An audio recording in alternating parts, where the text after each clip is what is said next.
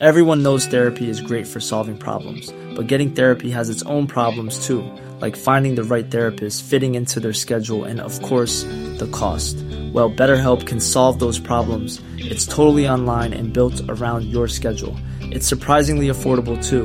Connect with a credentialed therapist by phone, video, or online chat, all from the comfort of your home.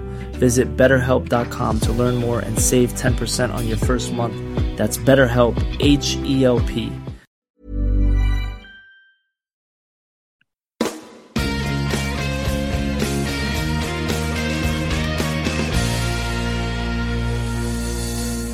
Bien, gracias por seguirnos acompañando. Iniciamos aquí la cara B del programa de hoy, número 413 de Coffee Break. Seguimos acompañados de Francis Villatoro, Gastón Giribet y Sara Robisco. Excelente compañía, un café en la mano.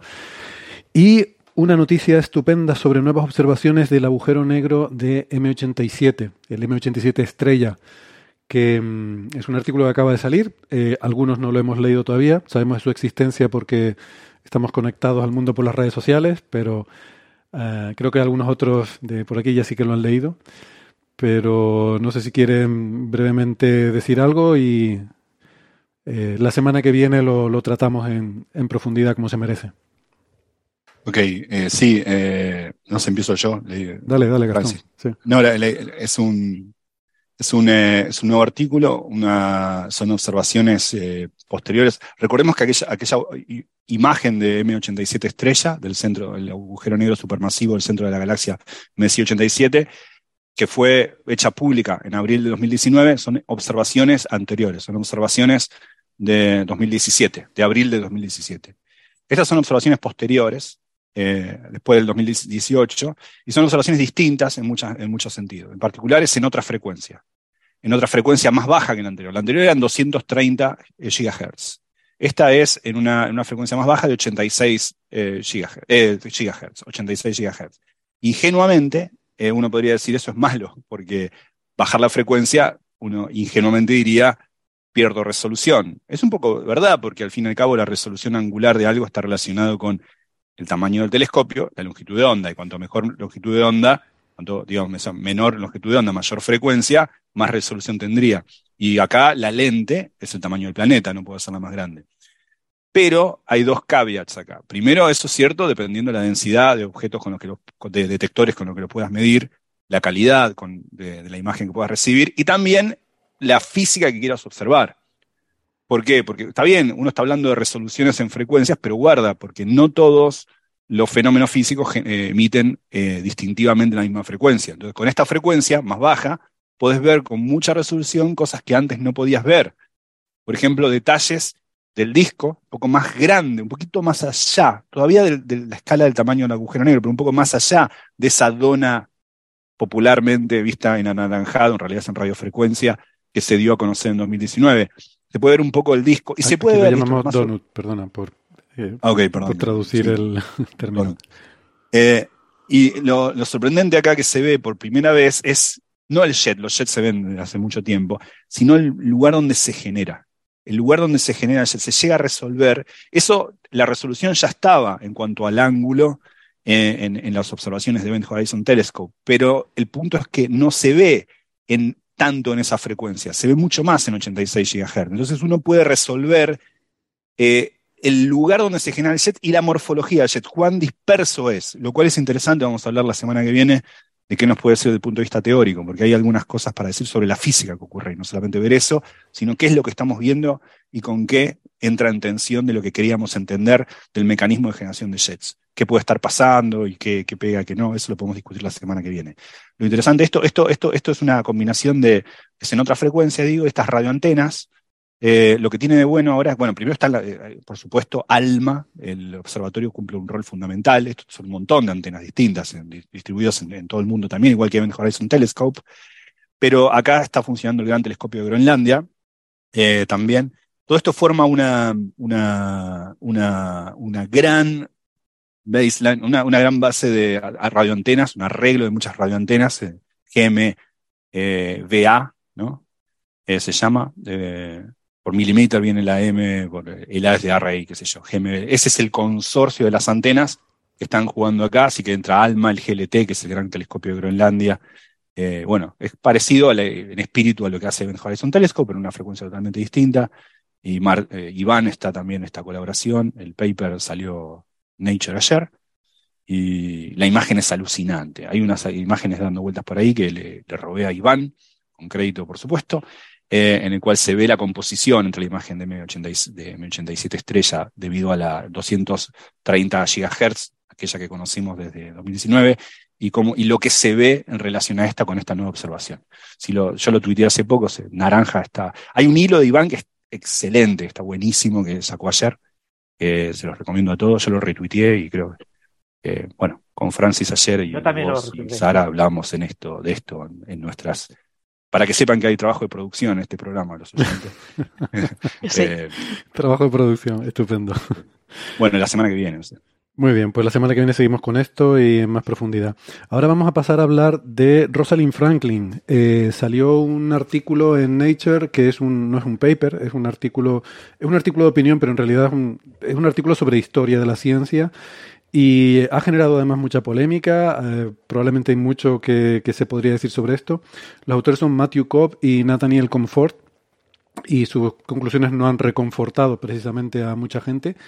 Em, son, eh, son historiadores, están escribiendo cada uno la biografía de dos personajes diferentes, no recuerdo si Watson y Crick, precisamente, eh, lo que están, bueno, hay, como cuatro personajes muy relevantes en esto de la historia de, del ADN, del descubrimiento de la estructura en doble hélice del ADN, y eh, recordemos que hay la imagen de que Rosalind Franklin, que la pobre murió joven, creo que con 37 años, entonces su contribución y su participación pues ha estado envuelta en un poco de, cierta neblina histórica.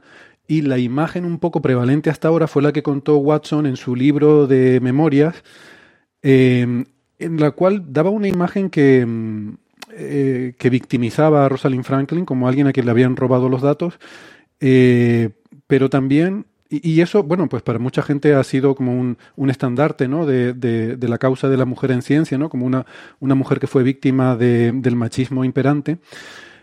Por otra parte, hay quien ve también ahí una cierta em, eh, falta de respeto a Franklin, porque parece como que ella durante mucho tiempo tenía esos datos y no sabía interpretarlos. Esa famosa figura 51 en la que se, fotografía 51, y en cuanto Watson la vio, eh, como era el genio, dijo, ah, yo sé lo que es esto y me, lo llevo y lo publico, ¿no? Entonces, parece como que eso hace de menos la talla intelectual de Rosalind Franklin y, ha habido gente que piensa que no, que, a ella no se le hubiera pasado por alto algo tan importante. Bueno, ahora sale este trabajo en el que han encontrado estos eh, historiadores nueva documentación y nos pintan una imagen diferente y dicen que esa, esa idea que, que transmitió Watson en su libro que esas memorias, como que no debía tener mucha memoria porque está muy distorsionada eh, esa imagen y que la realidad no era así. Eh, no sé, Sara, ¿quieres introducir un poco el asunto? Creo que Francis también lo ha leído, yo tengo, también puede apuntar. Tengo un poco sentimientos encontrados con este paper, digamos, este artículo de opinión, ¿no? Porque sí que te ponen que eh, a, raíz de unos unas cartas encontradas, unos documentos, parece que hubo una participación activa de todo el grupo. Quiero decir que Rosalind eh, mantuvo correspondencia con Watson y Crick y que participó activamente en, el descubrimiento de la hélice de ADN, que no debemos olvidar bajo ningún concepto que se descubrió y este descubrimiento fue posible gracias a la imagen que ella tomó. Lo que pasa es que, claro, como bien ha dicho Héctor, cuando tú lees esta, este artículo de opinión que te dice, no, es que ella formaba parte activa, te das cuenta de que si hubiera formado parte activa digamos que era, eh, hubieran dado la razón, este artículo da un poco la razón a que como que no sabía interpretar su fotografía. Y yo lo que creo es que sí que la sabía interpretar. Lo que pasa es que, pues por presiones o por lo que fuera, aún no la, estaba, no la había publicado. Eh, no debemos olvidar que la imagen se la pasó un compañero de laboratorio de Rosalind a Watson y Crick. No fue ella la que la compartió y que se cree, una de las cosas que se cree es que ella no era consciente de que habían descubierto la doble hélice gracias a su foto. Entonces, eh, como siempre digo, eh, tenemos aquí el problema de que la historia la, escriben los vencedores, ¿no? En este caso, la historia la pudieron escribir Wasson y Crick porque Rosalind Franklin, estamos hablando de 1953, y en el 57 fallecía de un cáncer de útero. Entonces, no se la puede preguntar, no estamos, eh, no podemos estar ahí, ¿no? Entonces, yo creo que estamos ante una historia en la que nos faltan datos, nos falta saber qué, se cocía ahí. La pregunta, la, pregunta, perdón, pero es aquellos que afirman que ella eh, sabía lo que decía su fotografía, porque tomar la fotografía, si uno no sabe lo que interpretarla, no es hacer ciencia. Entonces digo, es probable que ella sí supiera eh, lo que estaba, de la importancia de eso. Porque, por ejemplo, alguien tomó esa fotografía y se la dio a los otros. O sea, alguien tenía que saber que la fotografía está ahí, que era relevante para dársela a alguien, a dos científicos que de hecho ya eran conocidos. Pero esto tiene que estar documentado, es decir, ¿Hay alguna, algún documento de que ella expresó, dijo en algún momento, interpretó, dio un seminario o algo? Porque 1953 no es tan atrás en el tiempo. No, pero sí, sí, que, a ver, el, tema es que, o sea, ellos estaban trabajando en esto porque no era solo, eh, digamos, cuál es la estructura de... Había como dos eh, formas de, de, de, esta molécula. Exacto. La cristalina, la paracristalina, y estaban investigando estas dos formas. O sea, se había comprobado que cuando añadías humedad al ambiente, la molécula cambiaba de estructura. Y, Rosalind Franklin, es que eran dos grupos competidores, ¿no? Eh, estaban, eh, por una parte, Franklin y, ¿cómo se llama? Wilkins, ¿no era su...? Wilkins, Franklin y su compañero Wilkins. Franklin se quedó con la parte cristalina. Pero, estaban peleados, quiero decir, eran, eran los compañeros, pero se, que se llevaban mal. Y luego el otro grupo... Wilkins llevaba la parte eh, para cristalina, ¿vale? digamos, se, se, repartieron un poco las dos formas. Ella ya dijo que había dos formas y lo descubrieron. Y estaban investigando, se repartieron ambas formas, investigando estas dos formas cada uno. De este modo, tampoco te peleas, ¿no? Tú investigas una parte, tú compie otra y ya está, no hay ningún problema. Y por otro lado, como bien dices, tienes a Watson y Crick. Creo que Francis quería apuntar algo. Eh, bueno, sí, quizás empezar un poco por el principio, ¿no? El, aquí el jefe es John Randall. John Randall eh, quiere investigar la estructura del ADN.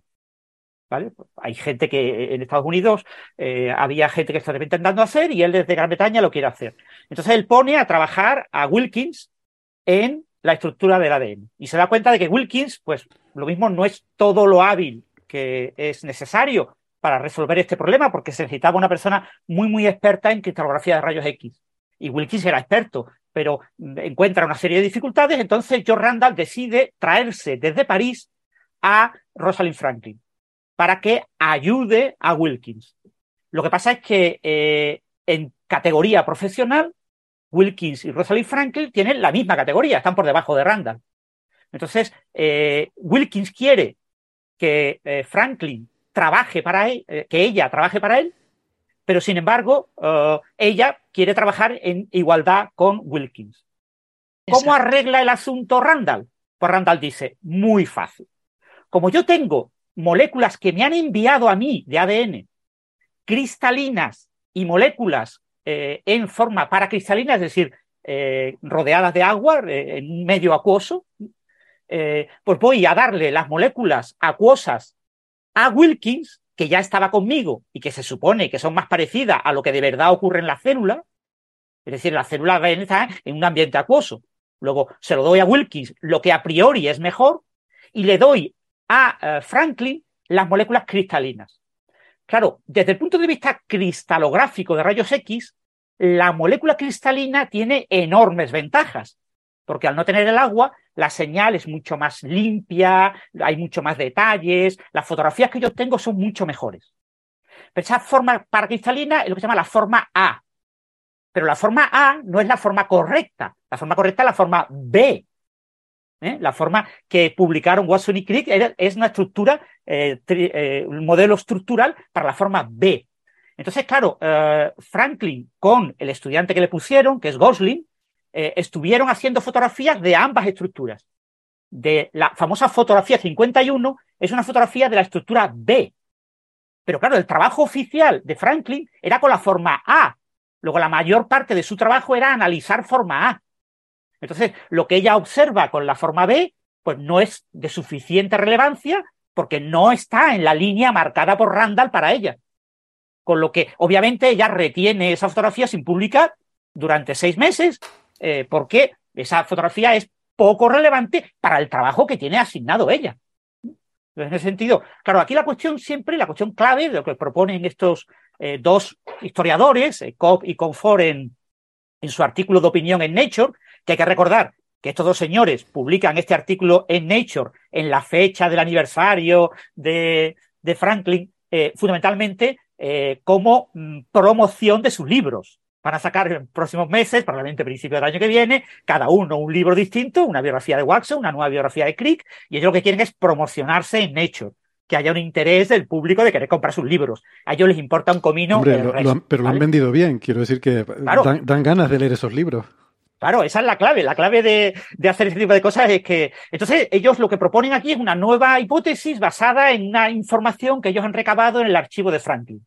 Hay un archivo en el que están almacenados los papeles de Franklin. Franklin murió muy jovencita, entonces eh, tienen papeles recientes en los que ya intervino y muchos de esos papeles no han sido analizados en detalle. Entonces ellos planean, planteas que hay dos eh, documentos concretos, solo dos documentos concretos, que tienen suficiente interés como para revisar eh, el papel que tenía Franklin. Por un lado, se encuentra un documento que eh, hace ver que existía un informe que es la clave para la estructura que obtuvieron Watson y Crick, un informe técnico, ese informe técnico es un informe técnico del laboratorio de diciembre de 1952. Eh, como sabéis, los laboratorios científicos de vez en cuando tiene que venir un inspector para decir si lo estás haciendo bien o lo estás haciendo mal. Entonces viene Perú. Perú era el jefe de Watson y de Crick. Eh, y viene Perú a revisar ese laboratorio y le tienen que dar el informe de lo que ha hecho durante 1952 el laboratorio. Todos los investigadores, incluida Franklin, tienen que describir qué han hecho, qué resultados han obtenido. Entonces, en la página, una única página dedicada a Franklin, Franklin dice pues que eh, ha observado datos criptográficos que apuntan a una estructura eh, en hélice y que hay una repetición eh, con un tamaño, quiero recordar, de 34 angstrom. Ese es uno de los puntos clave de Watson y Crick. Y que está investigando el tema, ¿vale? Punto pelota. Es un informe técnico que tiene un dato numérico. Después está eh, el tema, ese es un... Pero perdona, pero eso nos indica que, que, Franklin sí que era consciente de que su, sus medidas apuntaban a una estructura de doble hélice del ADN. O sea, sí lo sabía. Mm, sí y no. Sí y no. Eh, las estructuras cristalográficas previas de muchísima gente ya indicaban que había algún tipo de estructura repetitiva en espiral. Lo que no se sabía es si eran tres moléculas en espiral como eh, proponían los competidores de, estos, o si eran dos. O sea, eh, una de las cosas que se veía en esa estructura, en, esas imágenes de, Franklin, una de las cosas claves que se ve en esas imágenes es que la simetría es una simetría C2. Pero claro, Franklin no era experta en grupos de simetría, si lo era Crick. Watson tampoco. Eh, viendo la simetría C2, te das cuenta de que si hay varias hebras, enroscadas entre sí tienen que ser un número par. ¿Vale? Pero eso no lo sabía Franklin.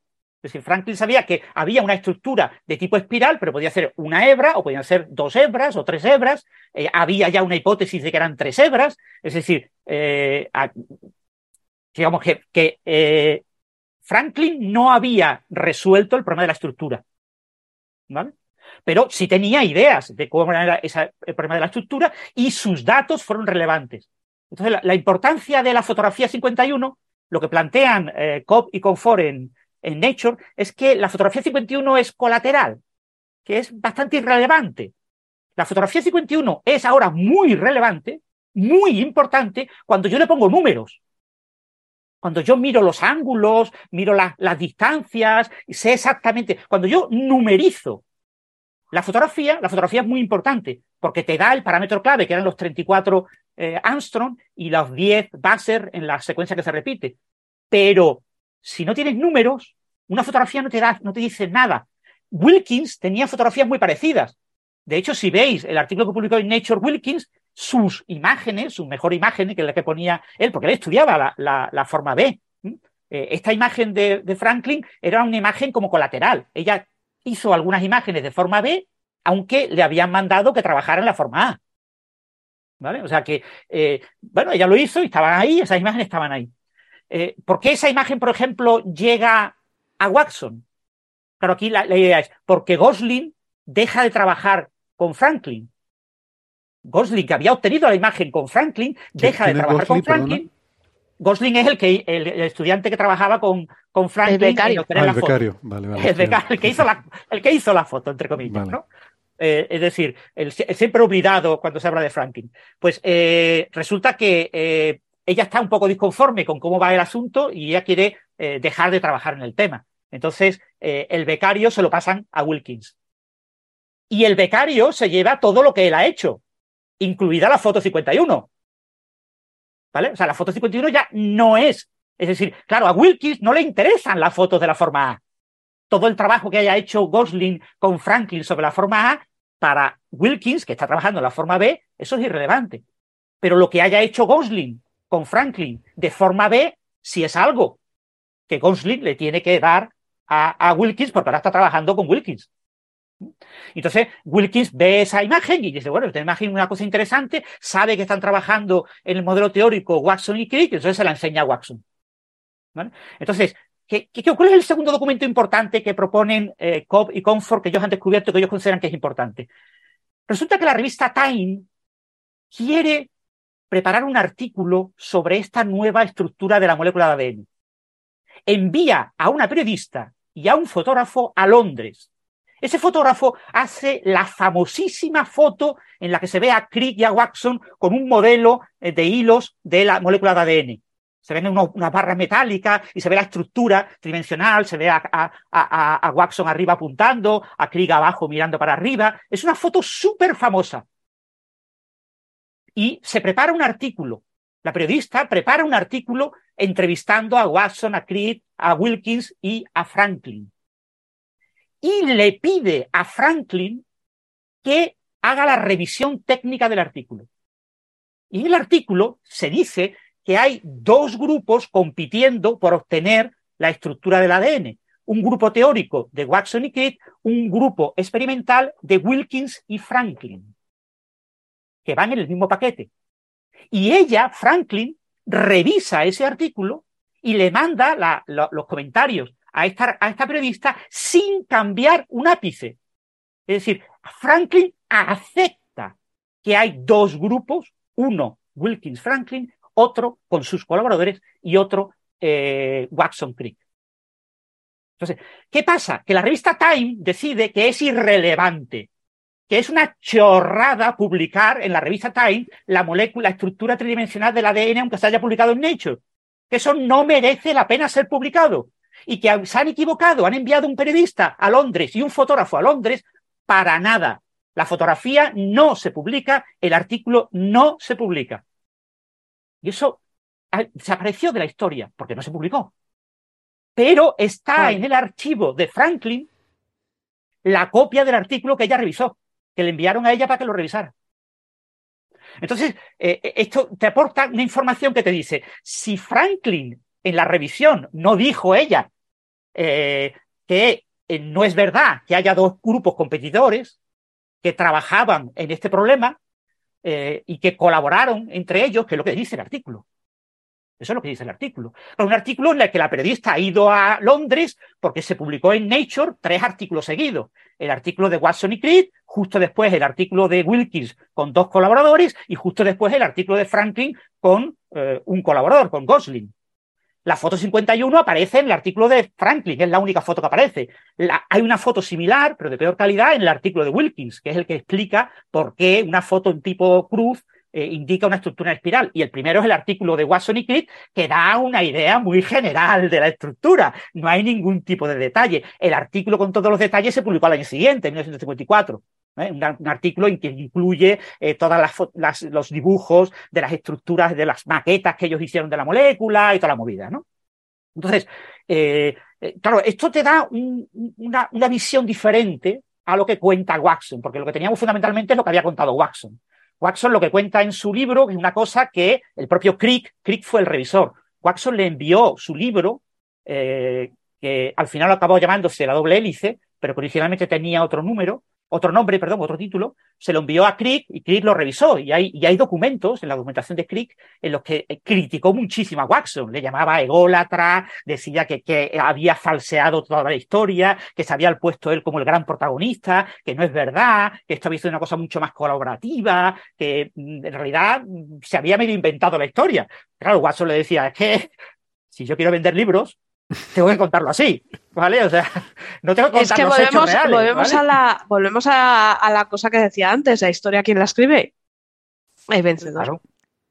Y lo que queda es lo que te cuenta quien se ha quedado con el pastel. Sí. Entonces, lo que sugieren eh, aquí es un tema que es la, la, parte clave de este artículo de opinión en la revista Nature, el artículo de Cobb y Comfort, sugieren que eh, Franklin no se dio cuenta de la importancia que tenía eh, la foto 51 y la estructura tridimensional del ADN, fundamentalmente porque a Franklin esto no le importaba.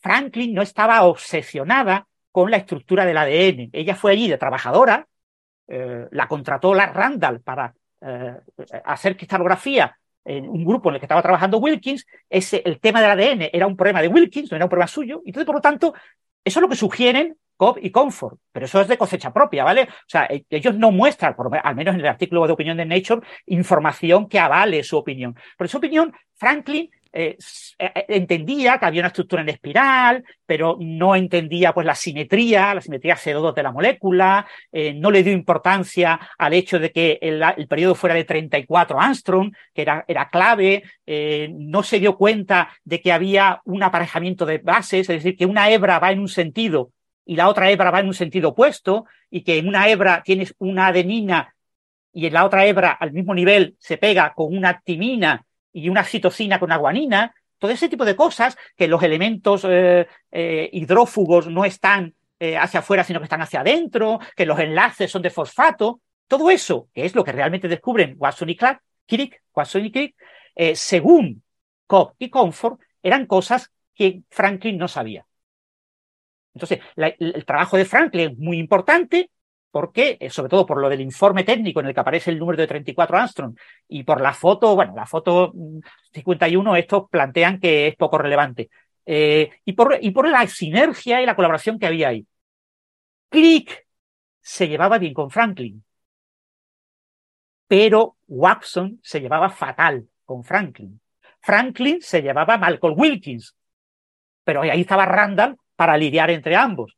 Entonces nos encontramos con una situación en la que tenemos gente que está trabajando en el mismo problema eh, con focos distintos, con intereses distintos, que obviamente tendrían que conversar. Se sabe que había visitas, se sabe que hubo una charla, eh, de, se invitó, por ejemplo, a una charla de, del grupo de Franklin a Crick para que fuera allí a verla, o sea, se, hubo sinergias. Entonces lo que nos plantean Cobb y Comfort es que en realidad eh, el, la publicación de los tres artículos simultáneos enviados a la revista el mismo día, desde el mismo lugar, eh, eh, implica, junto con toda esta información que ellos han observado, que el, esto estaban trabajando todos más o menos en el mismo problema y compartían información entre ellos.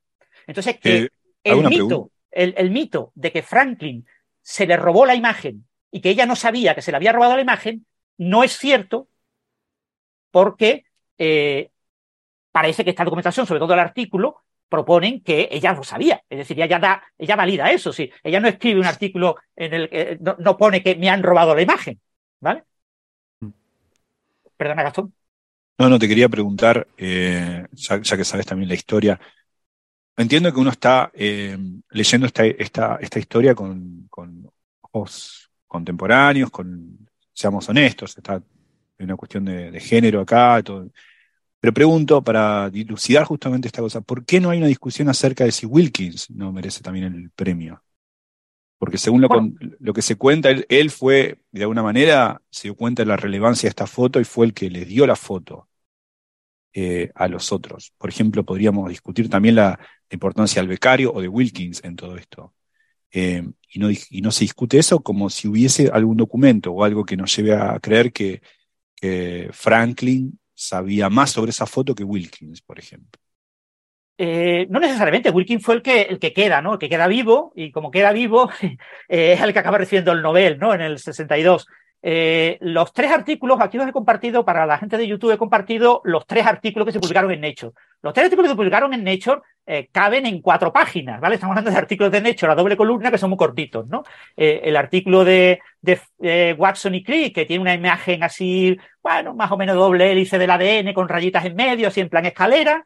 El artículo de Wilkins, que tiene una foto por rayos X una foto de difracción por rayos X de la forma B del ADN y una pequeña explicación de por qué lo que se ve en esta foto, que se ve una especie de cruz, indica que eh, es una estructura en helicoidal. Y después tenemos el trabajo de eh, eh, Franklin y Gosling, que nos muestra pues, una pequeña fórmula de que indica que hay un pequeño análisis y en el que se ve que es una foto, está la famosa foto 51, una foto mucho más limpia, mucho, con mucho más detalles que la foto que presenta Wilkins.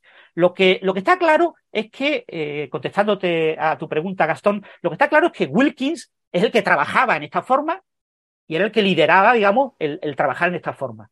Lo que cuando Gosling pasa de estar bajo Franklin a estar bajo eh, Wilkins, lo que, y le lleva los resultados que ha hecho eh, con Franklin, Wilkins dice, a mí lo que hayas hecho con la forma A no me interesa, solo me interesa lo que hayáis hecho con la forma B. ¿Habéis hecho algo? Ah, sí, hemos sacado algunas fotos, por ejemplo esta. Uy, qué bonitas son estas fotos. Fíjate en especial en esta foto que es mucho más clara, es muy parecida a las que yo he hecho.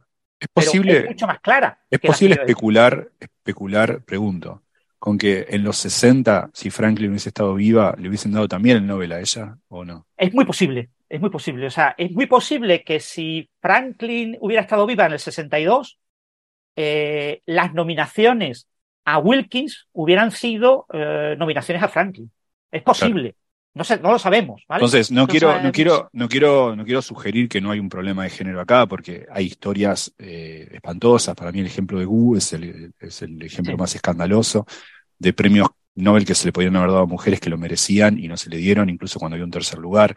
Eh, digo, porque hay un límite de tres personas y se le dio a dos, y a dos hombres y a una mujer. Hay un montón de casos así y es escandaloso. No obstante, esto tampoco nos tiene que llevar a a leer, a, digo, a, tergiversar la historia. Digo. En este caso, podríamos decir entonces que el trabajo de, de, Franklin es muy relevante, se, se, sabe eso, pero que acá quizá se le hubiese dado el Nobel, pues se le dio a Wilkins en los 60, el punto es que murió y, y parte, también está ese, no es un dato menor. Muerte, claro, no, es un dato menor. Wilkins no se lo hubiese nominado al, Nobel, bueno, es otra, otra discusión, pero probablemente, siendo que la foto 51 era de ella, probablemente, bueno, de vuelta esto es contrafáctico, ¿no? Lo que quiero decir es que uno tiene que ser honesto intelectualmente y, leer eso con todos los datos sobre la mesa, ¿no? Claro. O sea, es que eso. La foto es oficialmente, o sea, yo no he leído en ningún sitio que se sepa en detalle quién la tomó, pero oficialmente es de Franklin y Gosling, ¿vale? Los dos, y él era, digamos, el currito, y ella era la jefa. Ella era la experta, obviamente, ella tuvo que enseñar al currito a hacer las cosas como ella lo hacía en París, porque ella tenía una mucha mejor experiencia, había trabajado en carbono en, París y, sabía hacer eh, mucha mejor cristalografía y por lo tanto tuvo que enseñar a Gosling a hacerlo bien.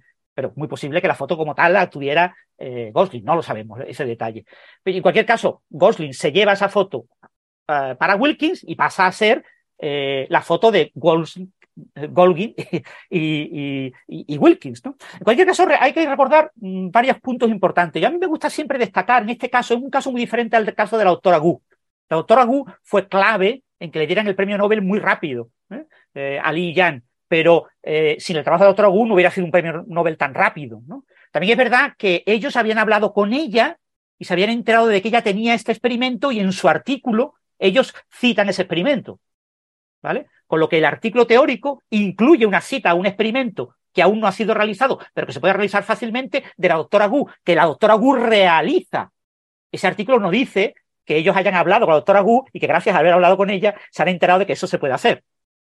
¿Vale? Mm. Si esto no hubiera ocurrido, si ese pequeño párrafo que hay al final de su artículo no incluye esa, esa mención a ese posible experimento, es muy posible que la doctora Gu hubiera recibido el premio Nobel. Sí, no, en el caso de Google. ella se interpreta de una manera diferente. Los teóricos proponen, ella se da cuenta de que puede realizarlo experimentalmente, lo realiza experimentalmente, confirma a los teóricos, premio Nobel para los teóricos y para ella. No, no, claro, claro. Yo creo, el caso de Wu lo conozco mejor y ahí sí el, premio Nobel debería haber ido para ella, eh, junto a los otros dos. También es cierto que a veces se los ataca mucho a ellos dos como si ellos fueran los culpables. Ellos no son los culpables, ¿no? de que no se les haya dado en ningún momento. Ahí de hecho no había una, rivalidad. Eh, eran grupos distintos haciendo cosas distintas y, se reconocían mutuamente sus resultados.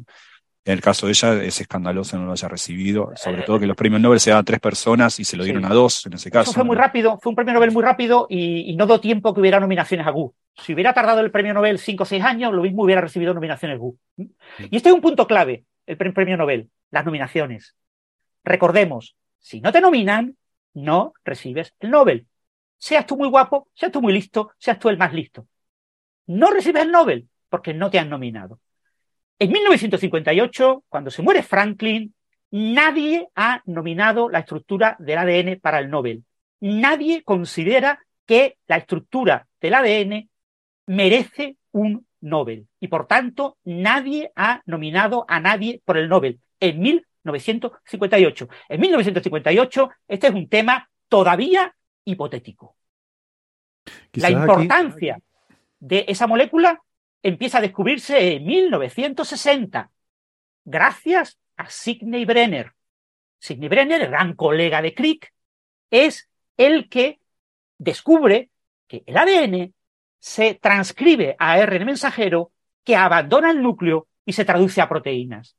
Es el que descubre que hay un mecanismo por el cual el ADN sí contiene la información genómica, genética, sí codifica proteínas hasta entonces eso era una hipótesis. Y por lo tanto, el ADN no era la molécula de la vida, era una de las moléculas de la vida. No era la gran molécula que había que estructuralmente saber cómo es. No. Es verdad que el mecanismo de Watson y Crick era un mecanismo muy razonable, con una doble eh, hélice, que eh, este acoplamiento adenina-timina, eh, citosina-guanina, pues habría a la posibilidad de que se fuera fácilmente replicable la molécula de ADN. Habría también la posibilidad, eso también lo sabía Franklin, que la molécula era muy aperiódica, es decir, que podía codificar mucha información. O sea, había indicios de que podía ser la molécula de la vida, la gran molécula de la vida. Pero no se sabía en 1958 hasta 1960. Y entonces, en 1960 es cuando Bragg nomina a Watson, a Crick y a Wilkins. Y después ellos reciben una segunda eh, nominación en trío en 1962. Y solamente Watson y Crick, solo ellos, reciben en 1962 cinco nominaciones. Con siete nominaciones, seis en el mismo año, 62, y una en el 60, le dan el premio Nobel a Watson, Crick y a Wilkins. Hmm. ¿puede que Bragg hubiera nominado a Franklin en lugar de Wilkins? Sí, es posible, porque Bragg sabía que Franklin era mejor cristalógrafa que Wilkins. Y es muy posible que en el 60 Bragg hubiera nominado a Watson, Crick y Franklin porque Bragg los conocía y podía hablar, y es una figura de autoridad, era ya un gran pope, eh, ya premio Nobel de hacía 30 años antes. O sea, estamos hablando de una persona fuera de toda duda. Entonces, es muy posible que él eh, hubiera nominado a Franklin en lugar de a Wilkins. Claro, eso preguntaba eso porque hay casos así, ¿no? Por ejemplo, la, electrodinámica cuántica, eh, sabemos que había el cuarto candidato era Freeman Dyson y no se lo dieron a él porque había que dárselo a tres. Schwinger, Tomonaga y Feynman eran las personas, pero si hubiese muerto Tomonaga, se lo hubiesen dado a Dyson. Eso está claro. Y por eso digo, si acá no pasa un poco lo mismo, y bueno, tengamos en, sí, puede haber una, una, cuestión de género porque hay un montón de casos, entonces uno son sospechosos de eso. No obstante, también eh, tengamos en cuenta que en este caso se embarra la cancha, ¿no? Porque la mujer murió. Eh, ese es un, Claro, ese es el, sí, pero yo digo, yo, mi opinión, ¿eh? mi opinión súper personal y, una opinión de, yo, he leído libros y he, leído artículos, pero no soy experto en estas cosas. No, no, he leído fuentes originales. En mi opinión, Bragg, eh, entre Wilkins y Franklin, probablemente hubiera, hubiera preguntado, hubiera preguntado a Randall, eh, como persona eh, colega y amigo con el que te hablas habitualmente. El jefe de los dos. Eh, y, entonces le hubieras preguntado eh, cómo ha ocurrido el asunto. Y probablemente Randall hubiera dicho, no, no, la, foto clave es la de, la de Franklin. Entonces Bragg hubiera nominado a Franklin. Que digo que aquí también está, o sea, efectivamente lo que decía Gastón, que falleció joven eh, Rosalind Franklin, y está también el problema del libro de Watson, que cuenta una historia que al parecer, yo tampoco sin entender, pero por lo que leo y escucho por ahí, es una historia muy distorsionada, ¿no? Y nos lo decía también Francis, que, que el propio Crick decía, pero, pero bueno, ¿qué historia te has inventado aquí, no? Y esa es la historia que ha quedado un poco. O sea, que lo que creo que sí es evidente es que esa, esa historia que ha quedado es muy cuestionable, ¿no?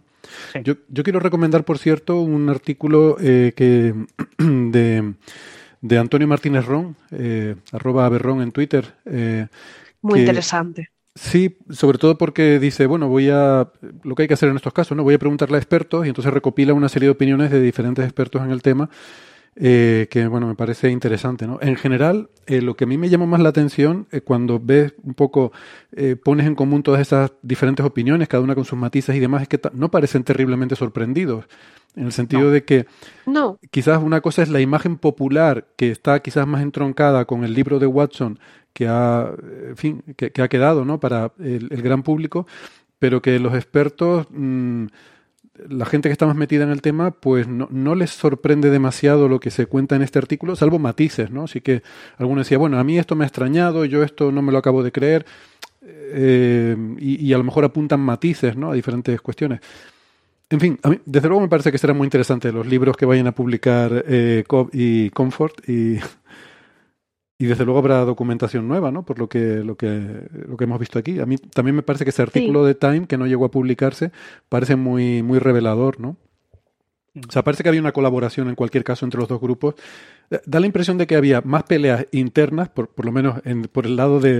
O sea, da la impresión de que eh, Franklin y Wilkins se llevaban peor de lo que, de lo que Franklin se llevaba con, eh, con Crick, por ejemplo, ¿no?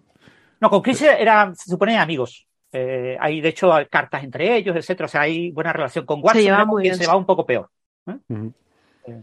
Si bien la relación con Watson, la relación epistolar que se mantiene, es de tratos muy cordial entre ambos, pero se sabe que tampoco, que no, no pasaba de ahí.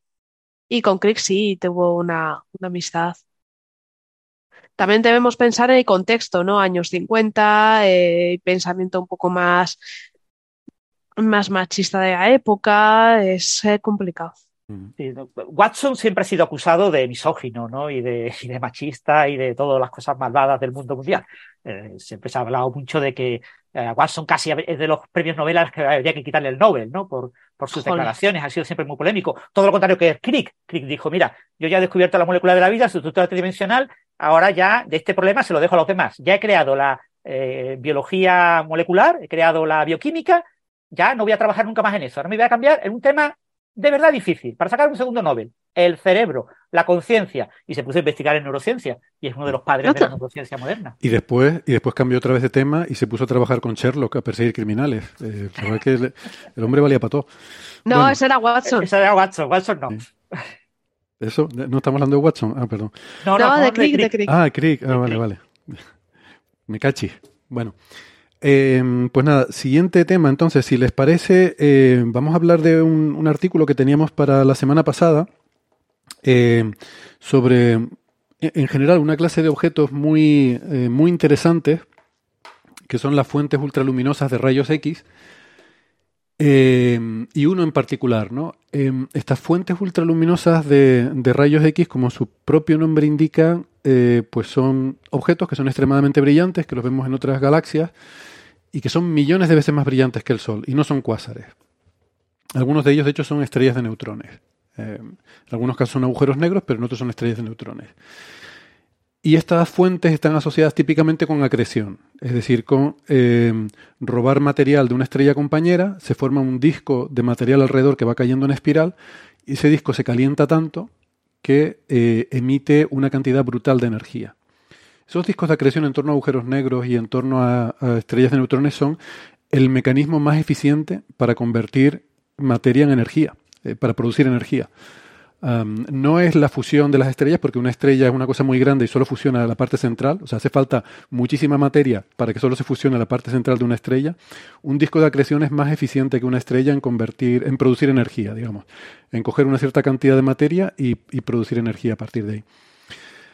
Um, el artículo que vamos a comentar es un paper que no sé si ha salido ya publicado o va a salir publicado en Astrophysical sí, ya está, Journal. ya está publicado. Ya está publicado. Ya está publicado en Astrophysical Journal. Eh, sí, efectivamente, lo veo aquí.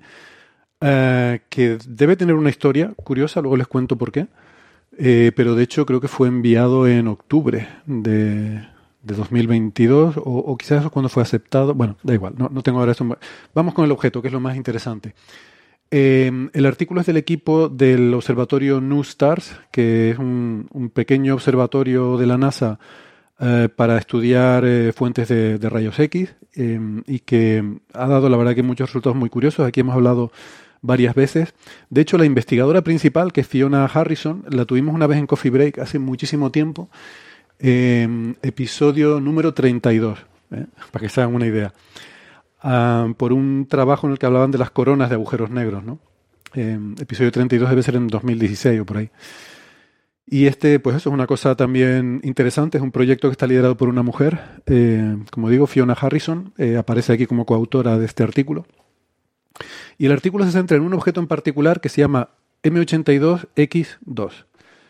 M82 es la galaxia en la que está, es una, una galaxia un poco curiosa, de, se llama una galaxia star, starburst, que quiere decir en inglés como que tiene eh, brote de formación estelar. Una galaxia más pequeña que la Vía Láctea, como la mitad de tamaño, pero que es mucho más luminosa que la Vía Láctea. Eh, y es mucho más luminosa que la Vía Láctea porque su parte central es muy, muy brillante. Y es muy, muy brillante porque está continuamente formando estrellas.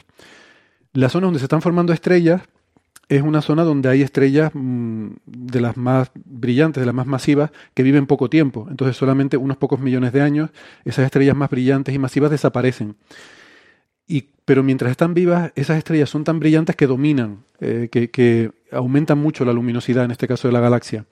Perdón, perdón Héctor, sí. un, solamente un comentario, ya que hablamos de Messi 82 en, el, en este contexto. Es una, como eh, decís, es una galaxia que tiene mucho brillo, pero incluso adentro de ella hay otras fuentes que son ultra eh, ULX, o sea, ultraluminosas en rayos X, incluso más luminosas de la que, de la que vamos a hablar. Digo, aparte de ser muy luminosa en promedio, tiene fuentes individuales muy luminosas, no, más luminosas que la, de la que vamos a hablar. Que Exactamente porque estoy haciendo el comentario de la galaxia, pero el objeto del que vamos a hablar no es la galaxia en sí, sino un objeto que hay en la galaxia que es el X2. O sea, les digo, el nombre es M82 por la galaxia, pero M82X2 es el objeto. Se llama X2 porque es la segunda fuente de rayos X que se observó en esa galaxia. Ese objeto M82X2 es un sistema binario que está formado por una estrella muy masiva y una estrella de neutrones, un pulsar es, creo, lo, me parece que lo vi en la Wikipedia, es el pulsar más brillante que conocemos. De hecho, es tan brillante que está en otra galaxia a 12 millones de años luz y lo podemos ver. Podemos ver en una galaxia a 12 millones de años luz, podemos ver este pulsar. Eh, por eso es una fuente ultraluminosa. Es, es eh, 10 veces. Yo, yo, pensé que, yo pensé que hay otra estrella de neutrones que es una fuente ultraluminosa un poco más. Eh, creo que es NGC 5907 ULX. Sí. Ah, me parece. Pues es posible. Es no, posible que es, mi, es creo que está que la mi, segunda. que mi información esté desactualizada. Bueno, en cualquier caso, Pero no, no estoy seguro. uno de los, de los. Pero es un pulsar esa fuente. No, no, sí, no, es un ULX que se sabe que también está, es una estrella de neutrones, no sé si es un pulsar. Ah, bueno, una estrella de neutrones, vale, sí. Es una estrella de Eh, bueno. neutrones. Creo que esa es la más luminosa que de fuente de estrella de neutrones. De agujeros negros hay más. pero- Eh, el brillo de este objeto es como 10 millones de veces el Sol. Eso es una barbaridad. Es una, eh, una estrella masiva que eh, a su alrededor orbita una estrella de neutrones. Eh, porque probablemente era un sistema binario dos estrellas muy masivas, una de ellas murió antes, explotó, quedó la estrella de neutrones, y ahora esa estrella de neutrones está robando material, está canibalizando la otra estrella que tiene al lado. ¿vale? La otra estrella tiene una masa de algo así como cinco masas solares, eh, una gigante azul. Y como digo, el, el pulsar eh, pues le está eh, arrancando material.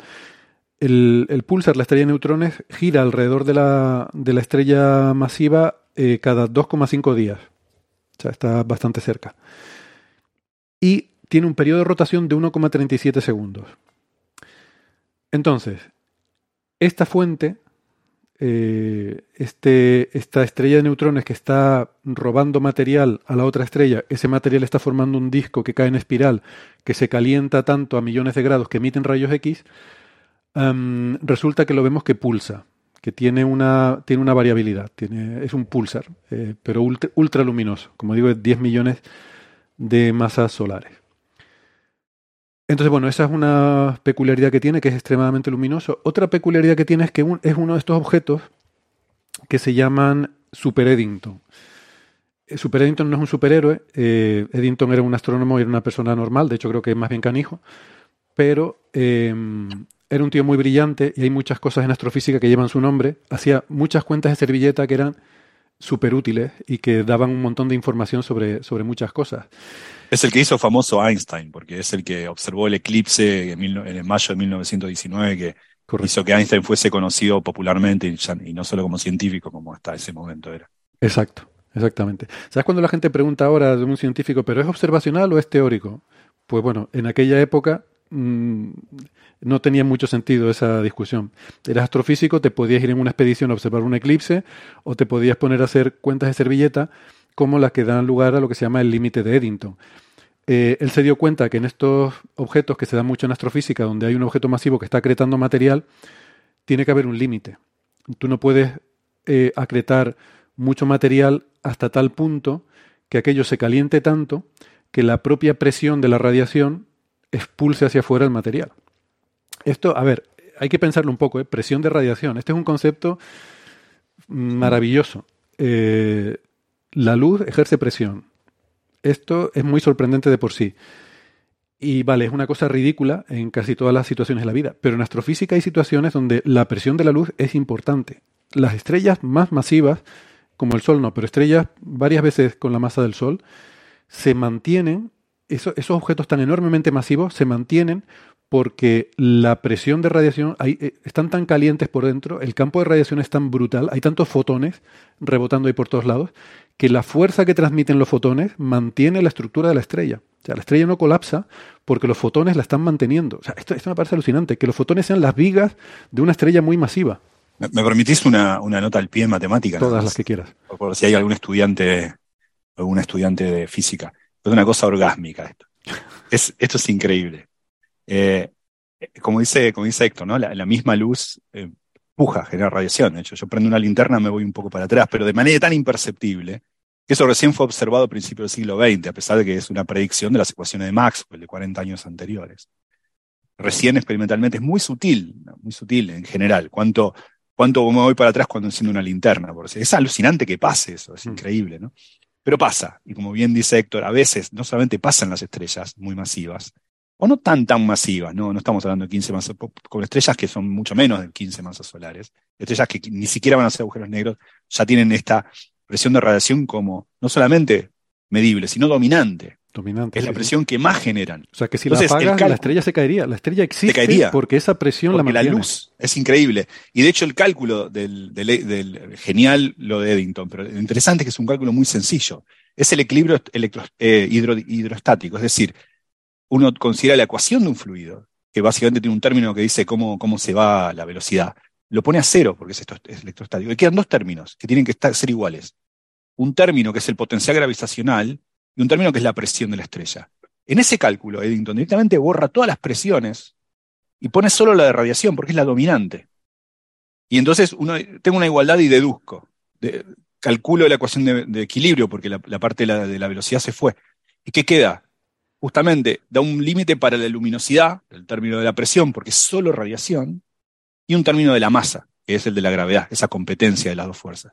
Y entonces un límite para el cociente entre cuán luminoso es algo en función de cuán masivo es. Es alucinante, ese es un cálculo eh, genial. Es increíble pensar que una estrella no solamente tiene una presión de radiación, uno se lo puede imaginar, en el cielo hay un montón de cosas violentas, pero es dominante, es la, la estrella se sostiene por su propia luz, en los casos muy masivos. Y en este caso, una de las dos estrellas tiene 5, algo masas solares. De hecho, a mí una cosa que me fascina muchísimo es, quizás puede ser lo que más me fascina en astrofísica, el proceso que más me fascina, es una vuelta de tuerca sobre esto de la presión de radiación. O sea, como, como ha dicho Gastón, hay estrellas que la presión de radiación es lo que la sostiene. Vale, eh, hay una cosa que es la supernova por colapso de producción de pares, que es una cosa maravillosa. Es cuando se produce cuando ya la temperatura llega a ser tan alta que esos fotones son tan energéticos que ya no son rayos X, rayos gamma, ya llega un momento, son tan energéticos que algunos de ellos se empiezan a convertir en materia, se empiezan a convertir en pares partícula-antipartícula, por ejemplo un electrón-positrón. Cuando pasa eso, ese fotón desaparece, te quedas con un, protón, perdón, un electrón y un positrón. Entonces, cuando empiezan a desaparecer fotones, porque la temperatura, claro, según la temperatura va aumentando, la presión de radiación va con la cuarta potencia de la temperatura. La presión de radiación aumenta brutalmente con la temperatura, pero llega un momento que la temperatura es tan alta que empiezan a desaparecer los fotones, porque se convierten en materia. Se convierten en materia. Y al desaparecer esos fotones, la estrella se cae, porque no tiene esas vigas, esas vigas de luz, vigas de luz. Acabo de inventar un concepto. La viga de luz que sostiene una estrella empieza empieza a desaparecer y la estrella colapsa por eso. Es que esto ya me explota la... Y claro, es una inestabilidad, es un círculo vicioso. Empieza a colapsar la estrella, se calienta más, al calentarse más, más energéticos son los fotones, al ser más energéticos, más rápidamente se, convierten en materia y dejan de ser fotones, y el proceso se va retroalimentando hasta que aquello colapsa ¿no? a un agujero negro o, o, no, o ni siquiera deja un agujero negro, de tan violenta que es la explosión. Bueno, volvemos a M82X2 eh, y mm, resulta que este es un objeto que como es un pulsar se puede medir su periodo de rotación y además tiene una cosa curiosa también que es que tiene lo que se llama spin up. Los pulsares normalmente tienen spin down, se ha medido, que es que el, el periodo del pulsar, cuando lo vas midiendo a lo largo del tiempo, va disminuyendo. ¿Por qué? Pues simplemente porque va perdiendo energía. ¿no? El, periodo es la rotación del pulsar. Según va radiando energía, va perdiendo momento angular. Poco a poco los pulsares se van ralentizando. Por eso los pulsares de milisegundo, con el paso del tiempo, se van ralentizando y van acabando siendo pulsares de segundo. Hay algunos pulsares que no tienen spin down, tienen spin up, es decir, van acelerando su rotación. Y esto parece contraintuitivo. ¿Cómo puede algo acelerar su rotación? Bueno, porque no es un sistema aislado. Le pasa como a este que le está cayendo materia está, cayendo una espiral de material a su alrededor y eso le va transfiriendo momento angular. De alguna forma ese momento angular de material que trae de la estrella compañera va acelerando muy ligeramente, muy lentamente, pero ya se ha medido que va acelerando la rotación del, pulsar. Entonces esto, esto mola mucho. Bueno, pues eh, le hablaba del límite de Eddington porque hay algunas fuentes y esta es eh, una de las más interesantes que son super Eddington. Quiere decir que pasan el límite de Eddington. Mm, no obedecen esa ley de que, eh, oye, si tú eres demasiado luminoso, esa, esa, luz, esa presión va a dispersar la materia. Ese disco de acreción no debería poder estar ahí.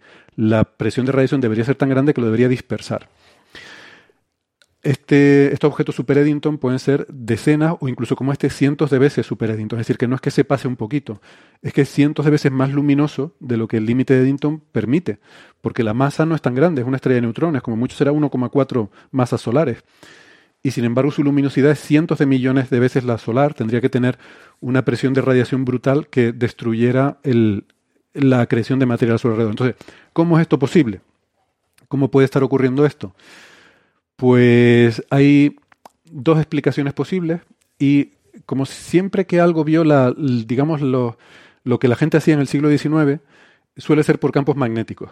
Eh, entonces, cuando alguien del siglo XIX ha hecho una cuenta de servilleta y, y, tú encuentras algo que desobedece esa cuenta de servilleta, suele ser porque hay un campo magnético involucrado y en este caso es así.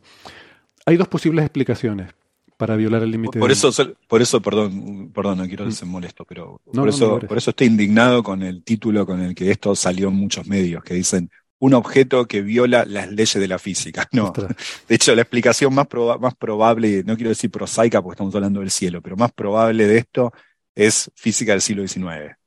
Eh, acomodado un poco, Sí, sí. Oye, me ha gustado eso. ¿no? no voy a decir prosaica porque estamos hablando del cielo. Espérate, esta frase me la tengo que apuntar. Esto lo voy a tuitear. bueno. Em, campo magnético. Hay dos explicaciones posibles. Una es que, claro, eh, todos estos cálculos de servilletas se basan en suponer que la vaca esférica. ¿no? Aquí todo es esférico, todo tiene simetría esférica. Nunca mejor dicho en este caso. Claro, claro, por eso lo digo. Las cuentas de servilleta de los astrofísicos siempre todo es esférico, una dimensión y, y, todo muy, muy simétrico. Una de las cosas puñeteras que hacen los campos magnéticos es romper simetrías. Em, es lo que pasa en los púlsares, y aquí estamos hablando de un púlsar, sabemos que tiene un campo magnético muy, muy potente, muy concentrado, que hace como un faro que cuando nos apunta nos da, nos da de lleno ¿no? y se va moviendo, y cuando nos da vemos e, ese brillo. Es posible que ese campo magnético esté de alguna forma rompiendo la simetría esférica y que esa luminosidad que vemos sea una luminosidad en nuestra dirección, pero que no sea igual en todas las direcciones. Eso es lo que se llama el efecto beaming, o sea, efecto de enfocar. O sea que de alguna forma nos estamos equivocando, estamos viendo una luminosidad brutal, pero esa luminosidad no es en todas las direcciones, sino solo en nuestra dirección, porque está apuntando hacia nosotros. ¿no? Entonces eso es una posibilidad, de decir, bueno, no brilla tanto, solo brilla, mm, en realidad si, lo, si repartes ese, esa luminosidad sobre toda la esfera sería mucho menor, estaría más diluida. Hay otra posibilidad que también tiene que ver con el campo magnético, que es que, es todavía más impresionante, es decir, bueno, estos campos magnéticos son tan intensos que la materia deja de comportarse de forma normal y las interacciones de la luz con la materia no son como en un cálculo de servilleta del siglo XIX alguien podría pensar. En particular, el scattering Thomson, eh, que es cómo chocan los fotones con los electrones, sería diferente en presencia de un campo muy, muy intenso, un campo magnético muy intenso ese scattering Thomson es lo que hace que la presión de radiación sea eficiente en empujar la materia, porque los fotones chocan con los electrones, luego los, electrones chocan con otras partículas, entonces así es como se transmite el, empuje desde los fotones a la materia. Eso es lo que produce la presión de radiación.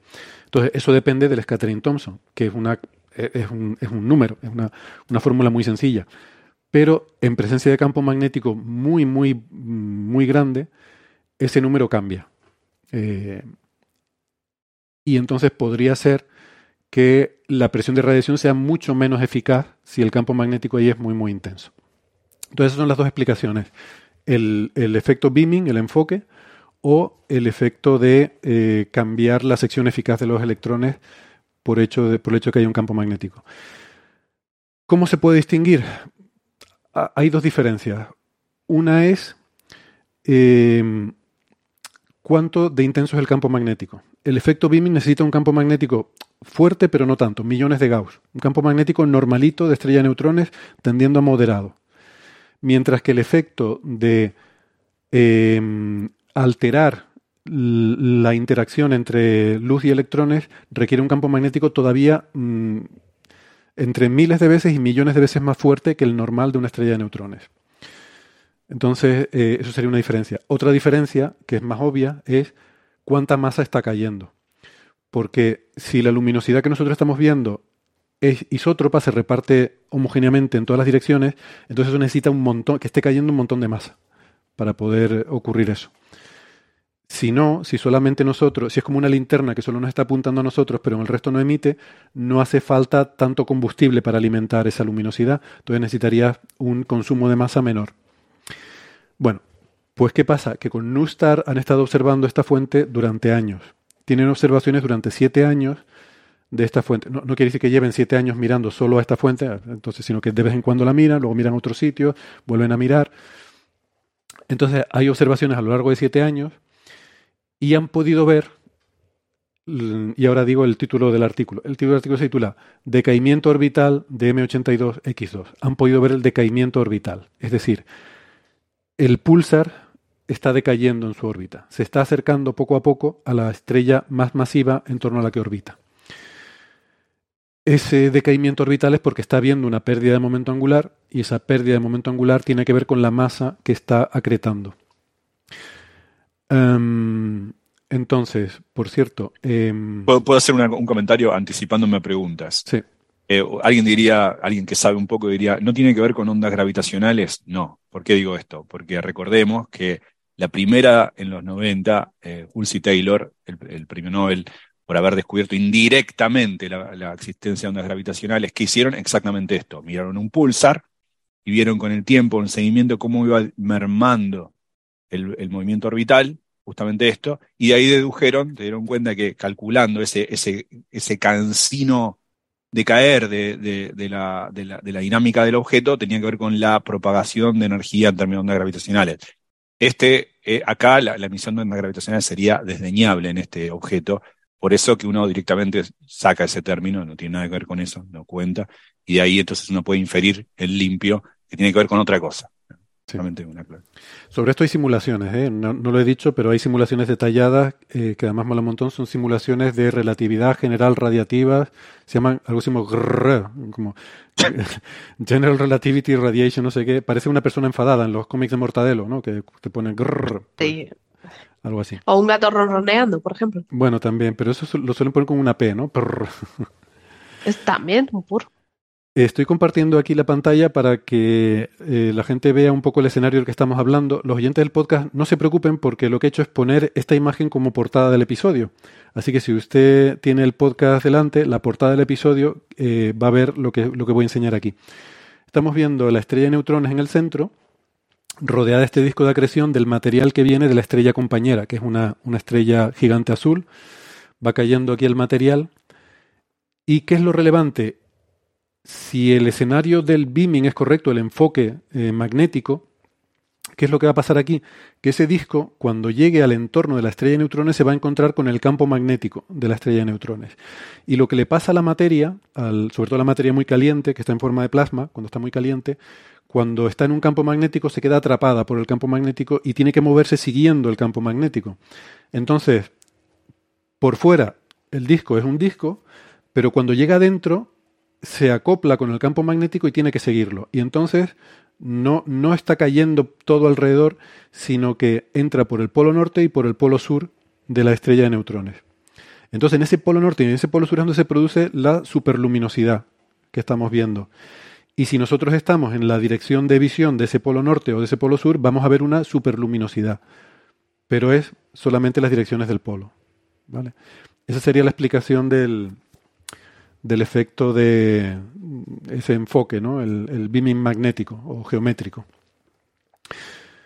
Bueno, pues eh, ese es el contexto. Lo que hacen en el paper, muy sencillo, eh, cogen todas estas observaciones, calculan la pérdida de momento angular, eso lo relacionan con la acreción de materia, con cuánta materia está chupando, y la conclusión a la que llegan es que es eh, muchísima, que la masa que está acretando es eh, más de la que se necesita para producir la luminosidad que observamos. No es necesario el, el beaming. Esto no quiere decir que no lo sea, pero esta explicación apoya el hecho de que de que lo que está ocurriendo no es lo que está en esa portada del episodio, en esa imagen que les enseñé, no es que esté entrando por el campo magnético, sino que debe ser lo otro, debe ser que ese campo magnético tan intenso, y de hecho dicen que las observaciones apoyan que hay un campo magnético muy muy intenso, altera la interacción entre materia y luz de forma que los fotones, eh, la materia es más transparente y los fotones pasan más de largo. De todas formas, dicho lo cual, aquí estamos hablando de dos extremos como si fueran dos cosas excluyentes, pero ellos dicen en el paper que probablemente todas estas fuentes están ocurriendo las dos cosas en diferente medida. Seguramente hay algo de, de, beaming magnético y algo de, em, de alteración de la interacción entre, entre radiación y materia. Cuánto de cada cosa no se puede saber sin, sin saber cuánto es el campo magnético, pero que probablemente las dos cosas están ocurriendo a la vez lo que dicen es que la cantidad de masa que está cayendo aquí es brutal eh, y que eso implica que probablemente la emisión no está focalizada, sino que esta fuente está emitiendo en todas las direcciones.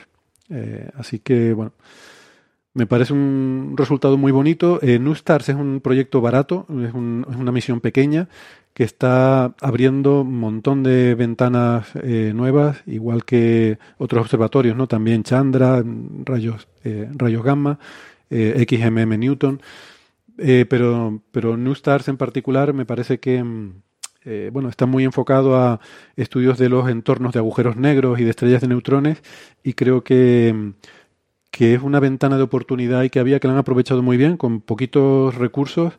han hecho una misión que está realmente aportando información muy nueva, como es en este caso, ¿no? De que, bueno, no sé si resuelve el problema, pero, pero por lo menos nos da eh, una información muy valiosa sobre lo que está pasando en estos objetos que violan el límite de Eddington.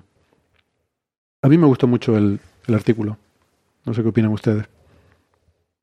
A mí, a mí me gustó mucho y de vuelta es un ejemplo donde la gente que hace divulgación científica en algunos medios tendría que tener en cuenta que contarlo así, contar lo que es, es mucho más interesante que hacer títulos clickbait como el objeto que desafía las leyes de la física. sí, sí. Eso siempre gusta mucho. Y por favor, clickbait no. No, pero eso quiero decir que contándolo bien, tomándose el tiempo de contarlo bien, a mí me parece mucho más apasionante. Quizás yo porque me dedico a esto, no sé, pero y seguramente ustedes estarán de acuerdo conmigo, y los oyentes y los oyentes también. Eh, es mucho más apasionante esto y tratar de escudriñar qué es lo que pasa ahí adentro y todos los mecanismos. Estamos hablando de cosas tan descomunalmente poderosas. Los campos magnéticos, lo que estamos hablando, son eh, inaccesibles eh, tecnológicamente y mucho. Esto, es contarlo así bien, como lo contó Héctor, es mucho más apasionante que incluso un título como la, Muy yo. bello. No hace falta eso, no entiendo por qué la gente cae en ese lugar tan fácil. Yo me quedo con lo de que no voy a decir que es prosaico porque estamos hablando del cielo. La, la frase del, del episodio. Bueno, pues si les parece, entonces teníamos pendiente. La semana pasada habíamos prometido hablar un poquito más en detalle de las gravas. Bueno, habíamos prometido que Gastón hablaría en un poco más detalle de Gravastars. Eh, así que no sé si te apetece abundar un poco más sobre aquel tema, aquel melón que abriste la semana pasada. Sí, eh, bueno, no abrí yo, alguien preguntó por eso. Sí, ¿no? alguien preguntó eso. respuesta de una Pero bueno, tú diste una primera aproximación al Sí. tema. Y... Sí, creo, sí, no estoy, no estoy del todo seguro de esto, pero creo que hace mucho tiempo eh, Francis y o yo, ya no me acuerdo que igual de los dos, hablamos de esto, me- eh, hace un par de años. Eh, son, son objetos, eh, son objetos hipotéticos, no sabemos si existen, que se ha- habían sido, fueron postulados entre fines de los 90 principios, hasta el 2001 hay un paper muy famoso de, de Masur y Motola, Motola con doble T.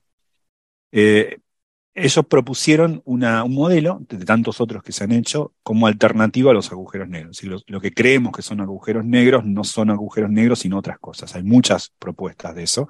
Hubo gente que dijo cúmulos de materia oscura eh, templada, hecha de fermiones. Hay un montón de, de posibilidades.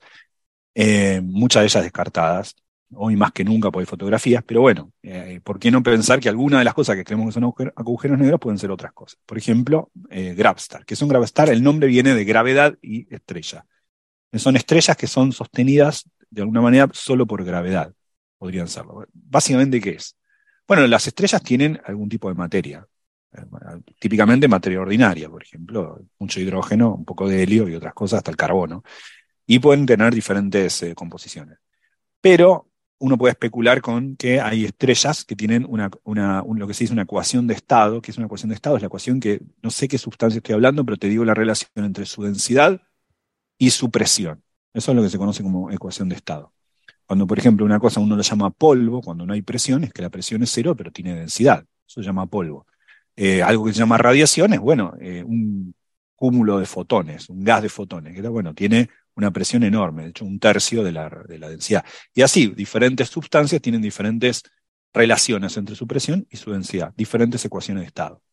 Bueno, la energía oscura, aquello que es ubicuo en el universo, el 70% de todo lo que existe, y, que pro- y es lo que compele al universo a expandirse aceleradamente, no sabemos su constitución, si son partículas, un campo, una constante cosmológica, no sabemos, pero sabemos su ecuación de estado, sabemos su relación entre su presión, al menos con cierto detalle, su presión y su densidad. Y es muy curiosa esa, relación, esa, esa ecuación de estado. Es una presión negativa, cuyo módulo es tan grande como su densidad, lo cual implicaría que si fuese una sustancia, las, eh, las ondas de sonido viajan tan rápido como la luz en esa sustancia, y tienen un montón de peculiaridades extrañas. Pero existe, bueno, hasta donde sabemos, el universo está lleno de algo así. No sabemos su constitución, pero ciertamente se observa observacionalmente que el universo se expande aceleradamente y lo que compele a esa aceleración, no a la expansión, pero a la aceleración, es esta ubicada sustancia. ¿Es una sustancia o es una constante? No lo sabemos, pero podría ser una sustancia. Podría ser que, por ejemplo, hay una transición de fase y se hacen grumos de esta sustancia. Podría ser que la, la gravedad, el espacio-tiempo mismo, la gravedad y el espacio-tiempo es lo mismo, eh, porque la geometría, gravedad y geometría son lo mismo, lo sabemos de Einstein, podría ser transiciones de fase y condensar, como, como hay condensación de Bose-Einstein en otros bosones, los gravitones podrían condensar, que son partículas que constituyen el espacio-tiempo. No lo sabemos, pero podrían generar estos grumos, pensaban Motola y Masur, de grandes cúmulos de energía oscura. Pero uno dice, pero la energía oscura no está en todo el universo, sí, en todo el universo, pero podría ser que se haga más densa en algunas regiones, como grumos de energía oscura. Es decir, que es una Gravstar? Es una estrella, pero cuya ecuación de estado adentro tiene aquellas rarezas que tiene la de la energía oscura. Es decir, que su presión es igual a menos su densidad. Su presión es negativa, la densidad es positiva, pero la presión es menos su densidad. Eh, eso es sorprendente, eh, podría, pero podría pasar. Y ahora, ¿cómo eso es estable? No, porque tiene presión negativa y tiene densidad. Entonces eso gravita, eso tiende a autogravitar. De alguna forma uno tiene que mantener esa, esa situación estable. Y ese empalme entre ese grumo y lo que viene afuera, que es prácticamente el vacío, o mucha menos densidad de, esa sustancia, tiene que estar sostenido por algo. Está sostenido por una burbuja, que se llama a veces thin shell, porque es una, cáscara eh, muy delgada, que tiene, está hecha de otro material distinto. Esa película que la sostiene es más normal, es decir, sigue siendo rara en el sentido de que las ondas de sonido sobre esa superficie también se propagan a la velocidad de la luz, pero tienen presión positiva para mantenerla junta y energía negativa. Entonces es una combinación de un, adentro, como un caramelo que adentro tiene una sustancia que tiene presión igual a menos su densidad, sería un gran cúmulo de energía oscura, ultra densificada ahí, un grumo, sostenida por una película que tiene densidad igual a su presión con un signo positivo.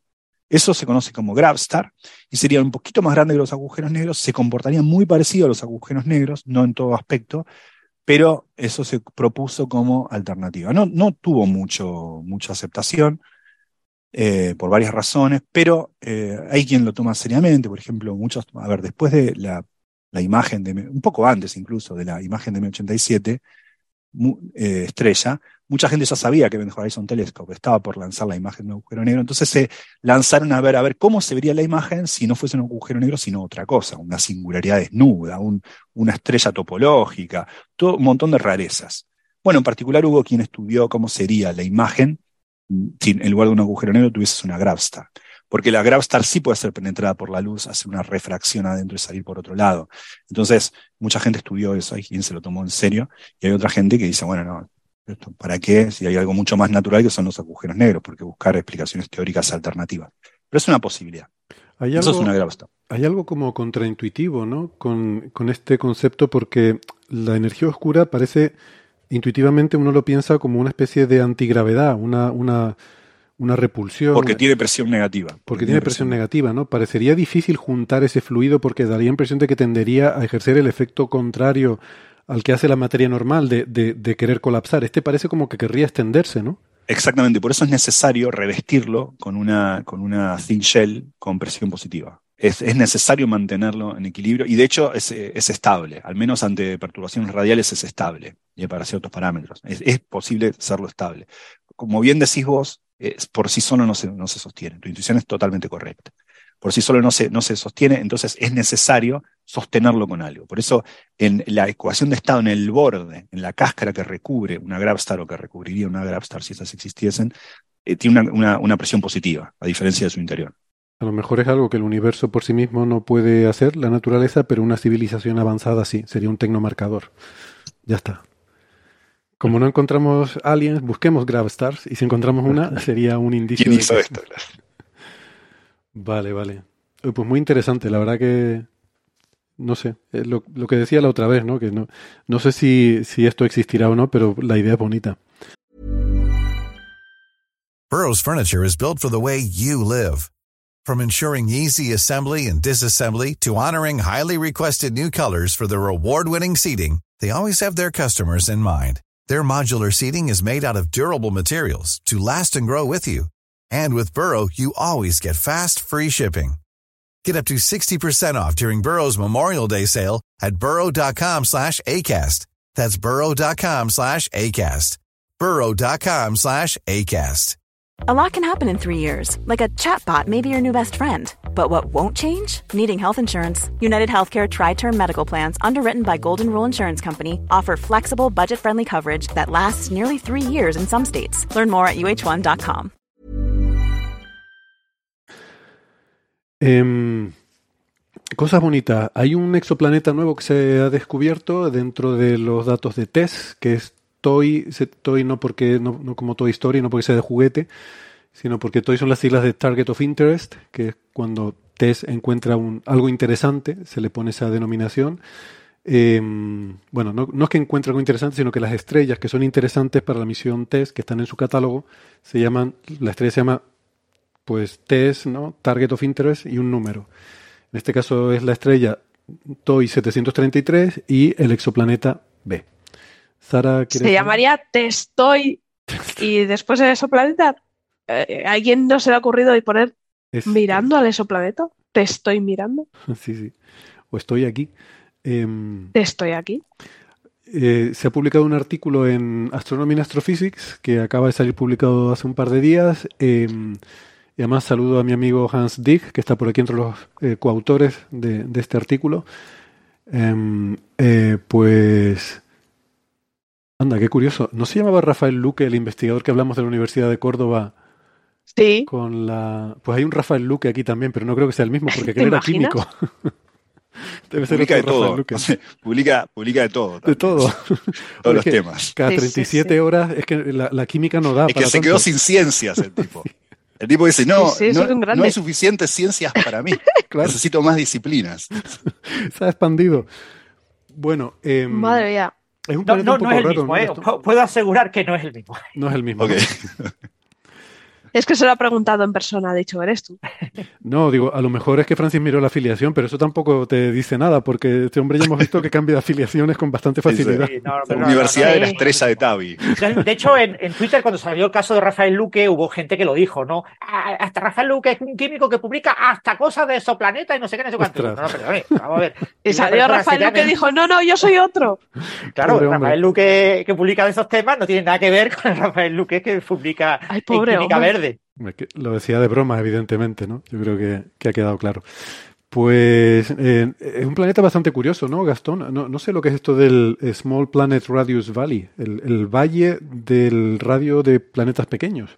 Sí, tienen como, tienen como un, como eh, tiene un montón de parámetros raros este planeta. Este planeta gira en torno a una estrella tipo G, una estrella parecida al Sol, digamos, una estrella, está, está en órbita una estrella G y es, eh, bueno, la estrella se llama justamente TOI 733, este, este planeta es TOI 733 sub B larga chiquitita, o minúscula, porque es el planeta asociado a la, a la estrella. Es, es una estrella que tiene, eh, bueno, el, el- el- el tipo le pega una vuelta a la estrella cada poco menos de cinco días, cuatro, cuatro coma tantos eh, días. Eso más o menos te da, te da cuenta de que es, es un- Muy caliente. uno puede, puede inferir que está muy caliente, tiene más de mil Kelvin el planeta. Esto es importante porque como vamos a hablar de su composición, saber qué temperatura hay en esa región es muy importante. Estamos hablando de que tiene, eh, no me acuerdo bien, pero más de mil, menos de 1100, pero más de mil Kelvin, 1055 Kelvin, algo así, un montón. Es un planeta que tiene... 55, eh, sí, lo pone aquí. Ok. Tiene más o menos casi eh, el, el- el radio es casi dos veces eh, el de la Tierra. 1,99 de algo. Y tiene, eh, no me acuerdo bien, pero algo así como eh, su masa es cinco veces tanto la de la, eh, la de la Tierra. Algo así, cinco veces tanto, casi seis veces la de la Tierra. Esto es importante porque si tiene el doble de radio, 1,992 veces el radio de la Tierra, el volumen, hay que, es, eso es un 2 al cubo. Al cubo. ¿no? Es un 8. Entonces, si la masa es 5 veces más, pero el volumen es 8 veces más, su densidad es menor a la de la Tierra. Mm. Bastante menor. Hecho, su densidad es poco más de 3 gramos sobre centímetro cúbico. Bueno, bastante más, 3,7 o algo así, no me acuerdo bien. ¿no? Pero 3, 3, 3, algo, casi menos de 4. 3,98. Ok, gracias. Menos de 4 eh, eh, gramos sobre centímetros cúbicos. Siendo que la de la Tierra es algo así como 5, algo. 5,5 5,51, la de la Tierra. gramos sobre centímetro cúbico. Entonces es un planeta. Entonces se sabe su densidad. Se sabe. Bueno, uno puede decir, ¿cómo sabemos la masa del planeta? Porque es muy difícil saber la masa de un planeta, sobre todo un planeta pequeño comparado con su estrella. Estamos hablando de una estrella que es del eh, parecida al Sol y un planeta que tiene cinco veces o seis veces la masa de la Tierra. No lo mueve para nada. Así que, ¿cómo saberla? Bueno, hay, es, muy, es muy difícil eso. Uno tiene que ver la- las variaciones en la, en la velocidad radial. Hay que ver los parámetros con mucho cuidado pero básicamente se sabe su masa con bastante precisión. Entonces se sabe su volumen, se sabe su masa y se sabe su densidad, dónde está, qué temperatura está. Entonces hay un montón de modelos que me permiten decir eh, qué se espera de este planeta, qué composición tiene, qué estado tiene la materia ahí. Y hay una posibilidad, no es la única, pero hay una posibilidad de que este se est- está justo en el margen, y esto, esto justamente, como hay más de una posibilidad, es lo, interesante, está justo en el margen entre ser un planeta rocoso, repito, un planeta que tiene cinco veces el tamaño de la Tierra, ocho veces su volumen, una densidad bastante menor, pero del mismo orden, 3,9, 4, digamos, 4 gramos por centímetro cúbico, siendo que la Tierra tiene 5,5, pero está en el borde, en el límite entre ser rocoso y ser un gran mundo océano volátil. Eh, pero altamente radiado, está muy cerca de la estrella, a una temperatura muy alta. Entonces, los modelos indican que está ahí en ese margen entre ser un planeta rocoso y un mundo oceánico. Y no se había observado candidatos de estas características. Se habían observado otro tipo de, candidatos, pero no un candidato orbitando tan cerca de una estrella tipo G, una estrella tan parecida al Sol. Donde, que es un mundo tipo oceánico. Un mundo tipo océano es un mundo que está cubierto de océanos. Eh, está totalmente cubierto de océanos. En este caso no, no, no, no, no un océano muy apacible. Vamos a hablar de un planeta que está muy cerca de la estrella, le pega, cada cinco días le pega la vuelta, significa que está muy cerca. Y como decíamos antes, tiene más de mil Kelvin. Pero bueno, está en ese límite entre ser rocoso y ser un mundo oceánico volátil, muy cerca de por, por evaporarse un poco. Sí, de hecho en el paper hablaban de que le había perdido la atmósfera y lo que estaba soltando un poco era ese océano, como se estaba eh, haciendo vapor, generando una eh, atmósfera temporal que iba perdiendo. Exactamente. es un transitorio lo que estamos viendo, ¿no? sí, no, no sería algo que estaría por ahí por mucho tiempo. Muy bien. Pues nada. Me, causó, me causó gracia el apellido de la autora. La primera autora se llama Georgieva, ¿no? que eh, me, hace acordar de algún funcionario del Fondo Monetario Internacional. Entonces tuve cierta reluctancia al leer el artículo al principio. ¿Ah, me di cuenta que así como era otro Luque, también era otro Georgieva. y lo leí. Pues bueno, espero que te haya valido la pena. eh, Siguiente tema, vamos a ir pasando. A mí esto me resultó muy intrigante y me alegró que Gastón lo propusiera porque yo lo tenía apuntado por ahí para leer, pero casi que prefiero que me lo expliquen, eh, sobre todo ustedes que son más teóricos.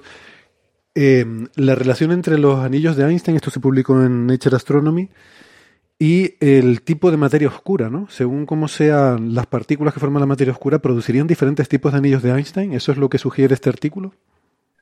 Algo, algo, algo, algo así, sí, porque, a ver, Vamos a, vamos a jugar con los modelos más eh, ortodoxos de materia. De no sabemos de qué está hecha la materia oscura. Sabemos que está ahí porque sabemos cómo, cómo se genera la curva de galaxias, lo, lo que sabemos de formación galáctica. Sabemos que existe, pero no sabemos de qué está hecha. Entonces, una de las preguntas es, ¿cuáles son los candidatos más, más estándar? Hay muchas propuestas, pero los más estándar son dos. Weak Interacting Massive Particles, los llamados WIMPs, que serían partículas masivas que interactúan con la fuerza débil muy, muy tenuemente, como los neutrinos interactúan con la fuerza débil, casi que los neutrinos son materia oscura, son parte de ella. Desde que sabemos que tienen masa, contribuyen muy poquito, pero contribuyen algo a la materia oscura. Podría haber como el análogo de neutrinos, pero que interactúen más débilmente que el neutrino con la misma fuerza, la fuerza débil, y, eh, pero que sean muy masivas. Entonces es un gran, un gran eh, polvo de partículas dando vueltas por ahí, muy, muy masivas, pero como no interactúan con la luz no la vemos. De hecho, no, interactuar con la luz no es solamente no verla, sino también no sentirla, o sea, nos atravesaría, no la sentiríamos, porque toda interacción que tenemos nosotros, nuestra sustancia con las otras, es debido a electricidad. Estas no interactúan con, con la electricidad, entonces directamente son totalmente transparentes, son como fantasmas, nos atraviesan. Y solo interactúan con nosotros con la fuerza débil muy, muy tenuemente y con la gravedad. Bueno, esos son los WIMPs y es una candidata. Hay otros candidatos más naturales, si quiere, que es el que no interactúa en absoluto más que gravitacionalmente. Eso eh, no, nos molestaría que fuera así porque tenemos que abandonar la posibilidad de detectar esas partículas directamente porque no hay forma de hacerlo. Pero es una posibilidad. Pero bueno, los WIMPs es eh, de los candidatos que podríamos llegar a detectar de manera directa el candidato, uno de los candidatos más sólidos. Hay otro, que es su contraparte, en algún sentido podrían estar, estar los dos un poco y un poco, que son los acciones. Los acciones, a diferencia de los WIMPs, son partículas que son escalares o pseudoescalares, o sea, de spin cero, partículas de spin cero, que tienen una masa muy, muy pequeña. Y estos sí interaccionan, este tipo de acciones sí interaccionan con la fuerza electromagnética, de una manera muy particular. Se acopla a eh, ve el campo electromagnético siempre que el campo eléctrico y el magnético sean, eh, sean eh, eh, tengan una, una contribución eh, no totalmente perpendicular. ¿eh? Se, acoplan, si es al producto escalar para los que sepan qué es eso, entre el campo eléctrico y el campo magnético. Eso se llaman acciones. Es los primeros son partículas muy masivas, los WIMPs, que interactúan con la fuerza débil. Los segundos son partículas muy ligeras, de spin cero, que interactúan con el campo electromagnético, también muy, muy, muy, muy, muy, muy, muy, muy, muy, muy, muy, muy ligeramente. Quiero exagerar eso porque son las costas observacionales para sus coupling constants son muy, muy grandes, o sea, interactúan muy poco. Después podemos hablar de cómo se obtienen esas cotas, pero es interesante. Entonces están estos dos candidatos, ¿no? Al menos de, son, de los tres candidatos más naturales, estos son los, dos aquellos de los que podríamos tener información más allá que gravitatoria. El tercero es que la materia oscura solo interactúa con gravedad. Bueno, estos dos eh, son muy distintos, porque uno son partículas muy masivas que interactúan con la fuerza débil, pero muy tenuemente, y los otros son partículas muy ligeras, bosones. ¿Y por qué enfatizo que son bosones, que son spin cero? Porque recordemos que la gran diferencia entre fermiones y bosones es cómo se distribuyen cuando las pones juntas. Los bosones tienden a, formar condensados, les tienen cierta propensión a estar juntos. Es decir, si mirás la ecuación de estado, no es la de un gas ideal, sino que tiene un término que viene con un signo negativo que hace que les convenga tener menor presión. ¿No? cuando las pones juntas. El condensado de Bose-Einstein es la exageración de este fenómeno, pero la forma en la que se distribuyen es distinta. Entonces, esta gente dijo, ¿no habrá una forma de saber eh, si, ya que una de las formas que sabemos de la materia oscura, lo único que podemos ver de ella es sus efectos gravitacionales, en particular la distorsión óptica llamada lente gravitacional que producen cuando queremos ver un objeto, ya que me estás diciendo que los dos grandes candidatos a, hacer, explicar cómo se compone la materia oscura se distribuyen en el espacio de manera distinta, ¿no podemos estudiar varios lentes gravitacionales, distorsiones ópticas en el universo y ver con un modelo cuál le pega mejor? ¿Cómo se, cómo se distribuye la materia oscura? Como lo harían estas partículas WIMPs masivas que interactúan con la fuerza débil, que se distribuyen como polvo, o como estas otras partículas que son un gran condensado de escalares ligeros. Entonces, lo que hicieron es, bueno, miremos lentes gravitacionales, hagamos un modelo y veamos qué le pega mejor. ¿Qué es una lente gravitacional? Eso lo hemos hablado muchas veces, es yo tengo un objeto que estoy viendo, pero entre el objeto y yo hay algo, a veces es no muy visible o a veces invisible, que distorsiona la óptica de lo que está más allá, por eso lente gravitacional. Por ejemplo, si yo tengo un agujero negro y atrás tengo una estrella, yo no voy a ver el agujero negro, pero voy a ver la, deflexión de los haces que el agujero negro que se interpone entre la estrella y yo me produzca. Entonces yo a veces veo imágenes dobles porque algunos haces van por arriba, otros por abajo, a veces imágenes cuádruples porque los haces van por arriba, por abajo y también por, la derecha y por la izquierda. Si está totalmente alineado a la fuente gravitacional, por caso en este ejemplo el agujero negro o la materia oscura o lo que fuera, y, el objeto que estoy viendo, a veces tengo un anillo, se llama anillo de Einstein, que es perfectamente, veo un anillo cuando en realidad tendría que ver un punto luminoso debido a que los haces de luz están esquivando a, la, materia que hace de lente. Bueno, lo que se puede mostrar matemáticamente que cuando no está totalmente alineado, la cantidad de imágenes que veo siempre par, o dos, o cuatro, o seis, nunca impar. Eh, se, puede, se pueden jugar mucho con estas cosas y ver las alineaciones, si, si, el objeto no está totalmente alineado con el otro, las imágenes no son totalmente iguales, una es más fuerte que la otra. Bueno, entonces la idea es, bueno, sabemos un montón de estos anillos de Einstein, que no son anillos, anillos sería el caso ideal donde está totalmente alineado. Hay algunos que se parecen mucho a anillos, pero hay otros casos donde se ven cuatro imágenes. Por ejemplo, el, no me acuerdo, lo tenía anotado en algún lado, pero me acuerdo que se parece a un teléfono. Hay un objeto que es, H, acá lo tengo, HS 0810-2554. ¿Hola?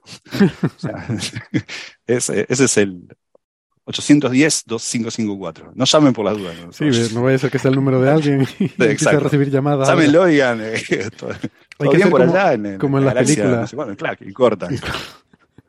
Hay que hacer como las películas que ponían los teléfonos siempre empezaba por 555, porque esos no existen. Sí. Ese claro que no existe, claro. Acá es 8, 0810, ese suena 2554. Donde vos llamás y le decís, eh, así que hay muchas acciones por ahí, cortás.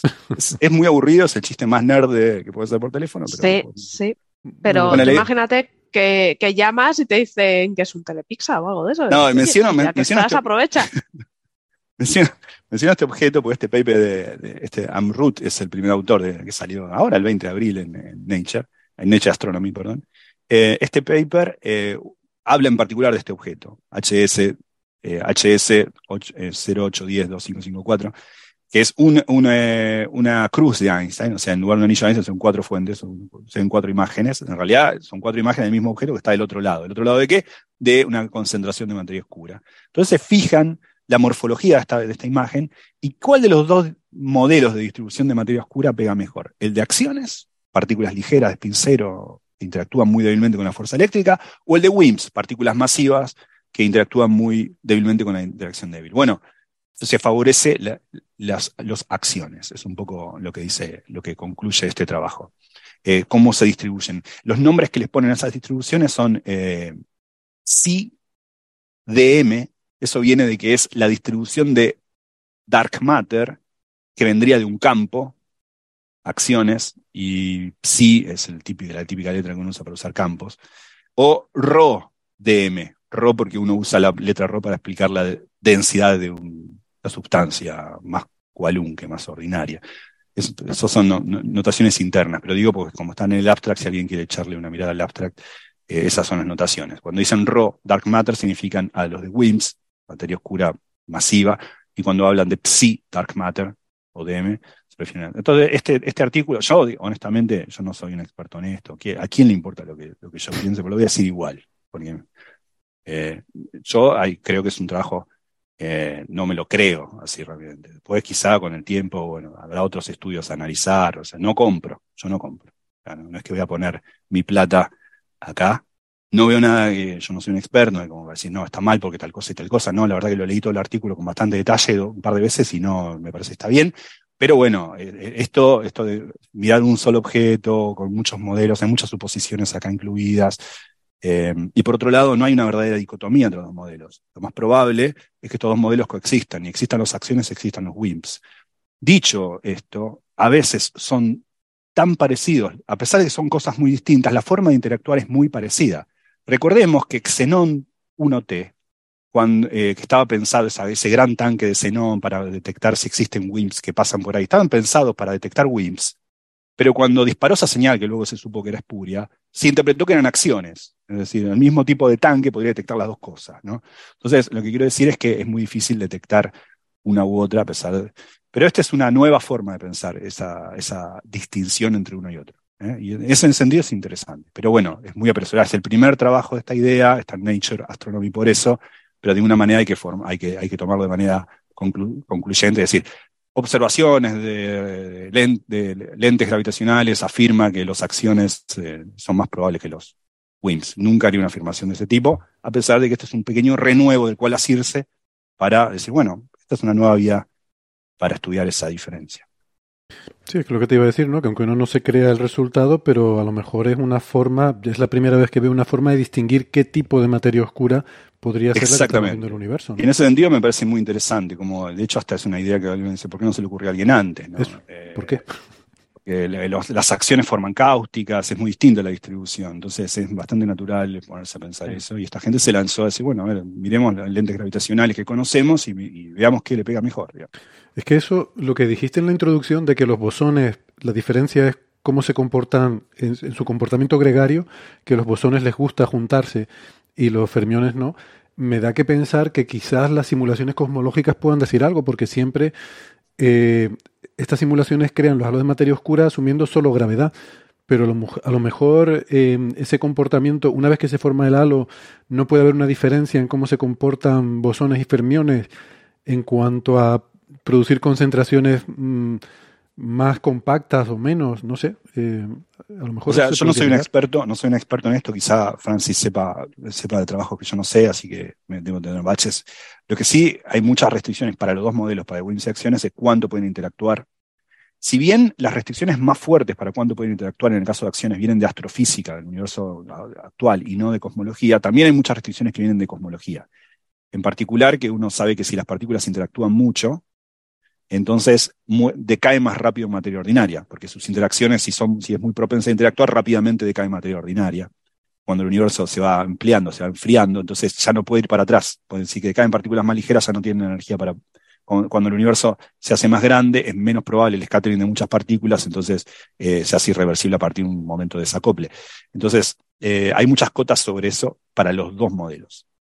Eh, para WIMPs esas cotas son más fuertes. ¿Por qué, ¿Por qué digo? Porque para acciones hay cotas muy fuertes de la física de hoy. Por ejemplo, ¿por qué las estrellas no se evaporan más rápido?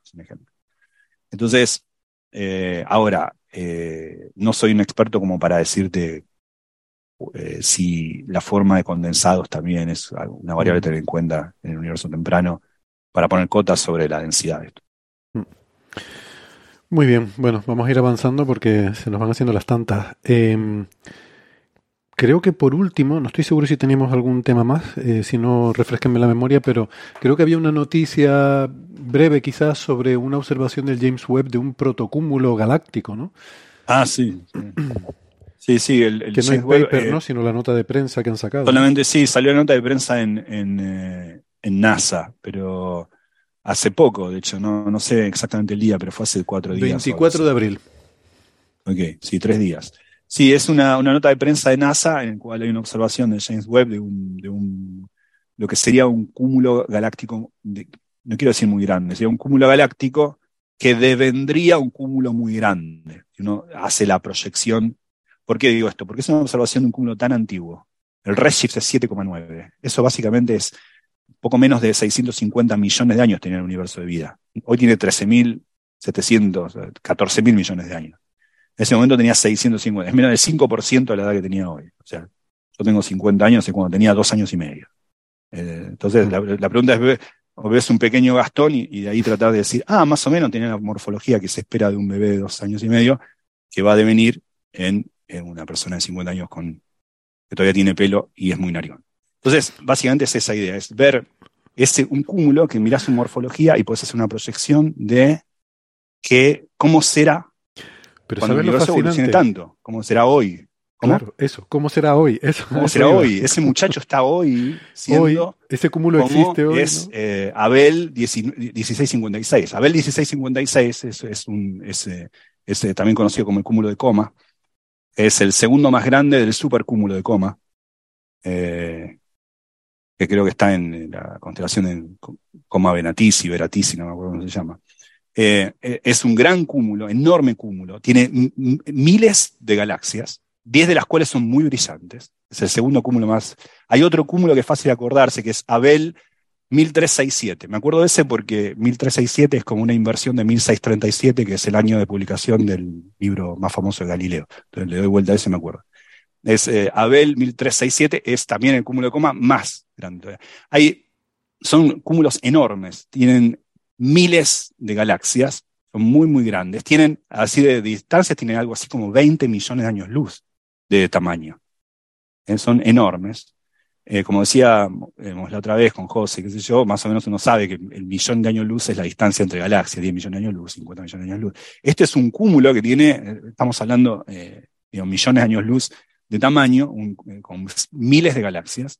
Ese, ese, ese cúmulo, el, el Abel 1656 o el Abel 1367, eso, esos grandes cúmulos son lo que hoy sería aquel que estamos viendo con el James Webb. Y está bueno esto porque nunca se había visto un cúmulo del universo tan joven.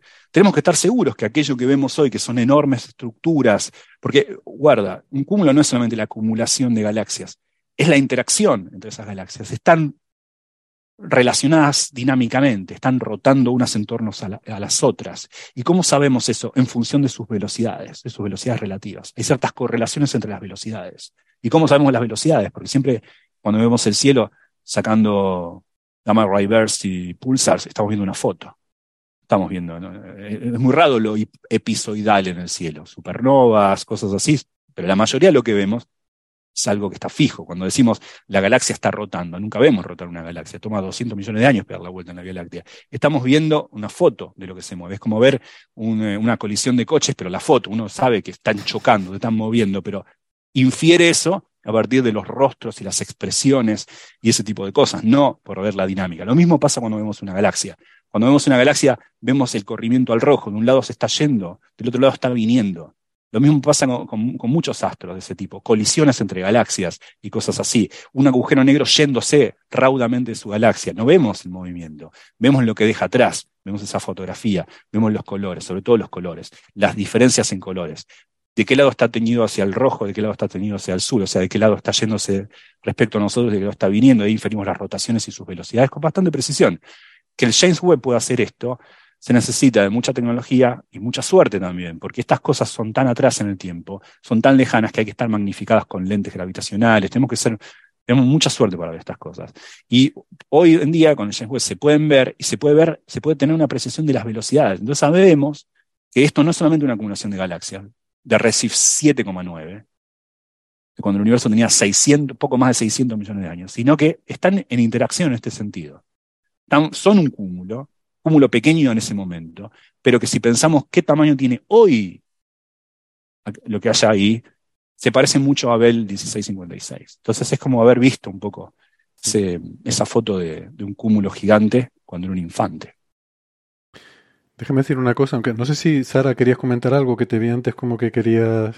Eh... Sí, tenía una pregunta, porque estas galaxias, esa interacción entre ellas, eh, ¿se puede también, existe algún tipo de deformidad que nos dé a pensar que están interactuando? Quiero decir, que la cercanía de una afecta a la otra o, o es imperceptible? Es, una buena pregunta en general, no sé. O sea, si vos mirás la imagen de esto, la vas a ver, eh, la vas a ver deformada por otras cuestiones, hay un montón de lensing acá, ¿no? Acá no, no es esto. Pero tu, pregunta es muy buena y no sé la respuesta. Pregunta muy buena es, en general, cuando uno ve un gran cúmulo, como estos que estábamos hablando antes, ¿no? Estos, estos cúmulos grandes del supercúmulo de coma. Eh, si hay una morfología particular, que más allá de que uno puede ver por la dinámica, las velocidades que, están interactuando, si hay una morfología en la distribución o algo así, eh, estadísticamente yo no soy un experto, no soy astrónomo, no lo sé, pero es una muy buena pregunta, podríamos preguntarle.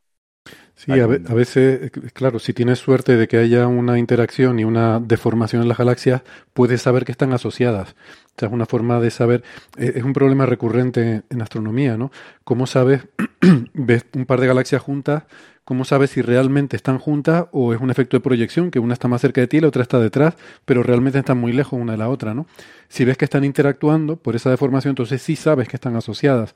Eso es uno de los problemas con, la galaxia de Van Dokum, que hemos hablado a veces.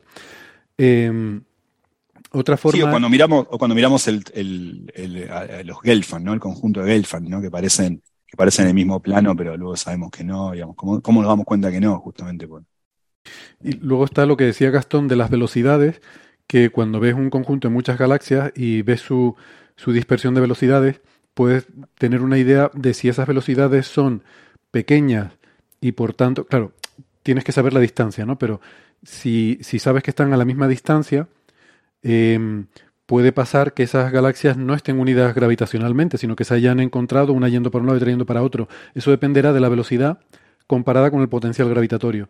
Decía Gastón eh, que podemos tener una idea de la velocidad mediante espectroscopía. Y, pero claro, eso nos da solo la componente en nuestra línea de visión, no nos da toda la velocidad.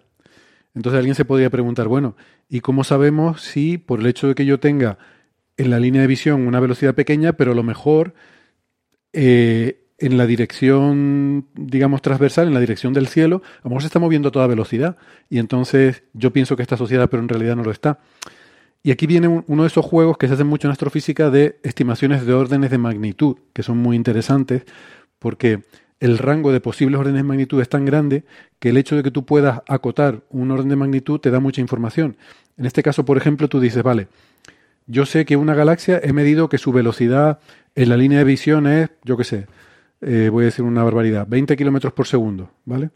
Bueno, pues yo sé que en la dirección perpendicular puede ser, si, si, en la otra dirección es 20, pues podré decir que es 2 o que es 200, pero no va a ser ni mucho menor que 2 ni mucho mayor que 200. ¿Por qué?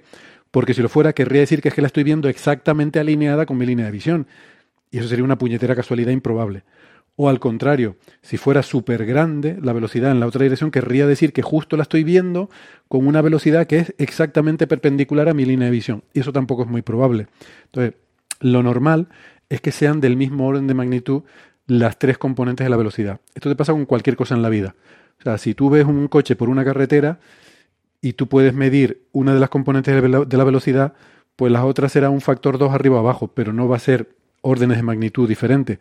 ¿Por qué? Porque eso querría decir que hay una geometría eh, muy especial, que habría una dirección privilegiada en la que tú estás con respecto a ese coche. ¿no?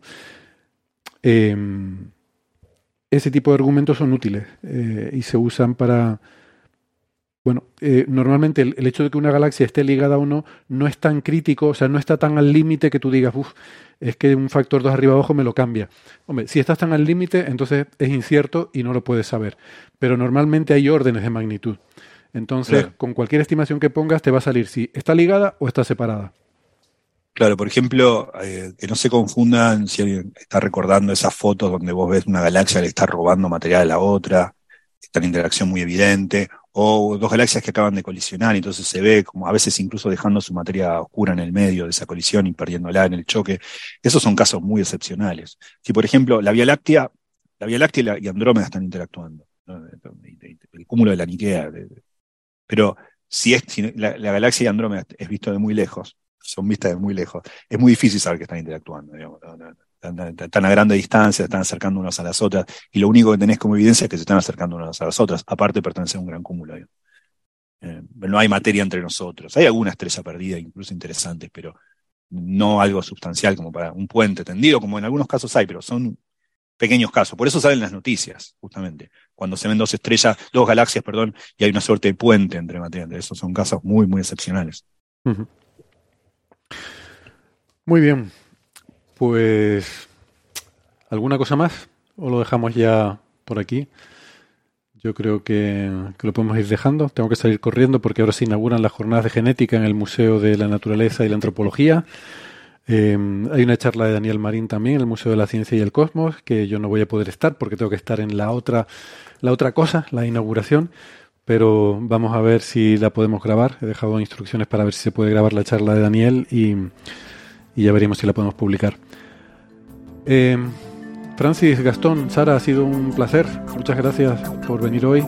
Eh, gracias a nuestros oyentes que han aguantado hasta el final del programa, amigos que nos han seguido en el chat de YouTube. Un beso, un abrazo, feliz semana. Nos vemos la semana que viene. Chao, chao. Un abrazo. Chao.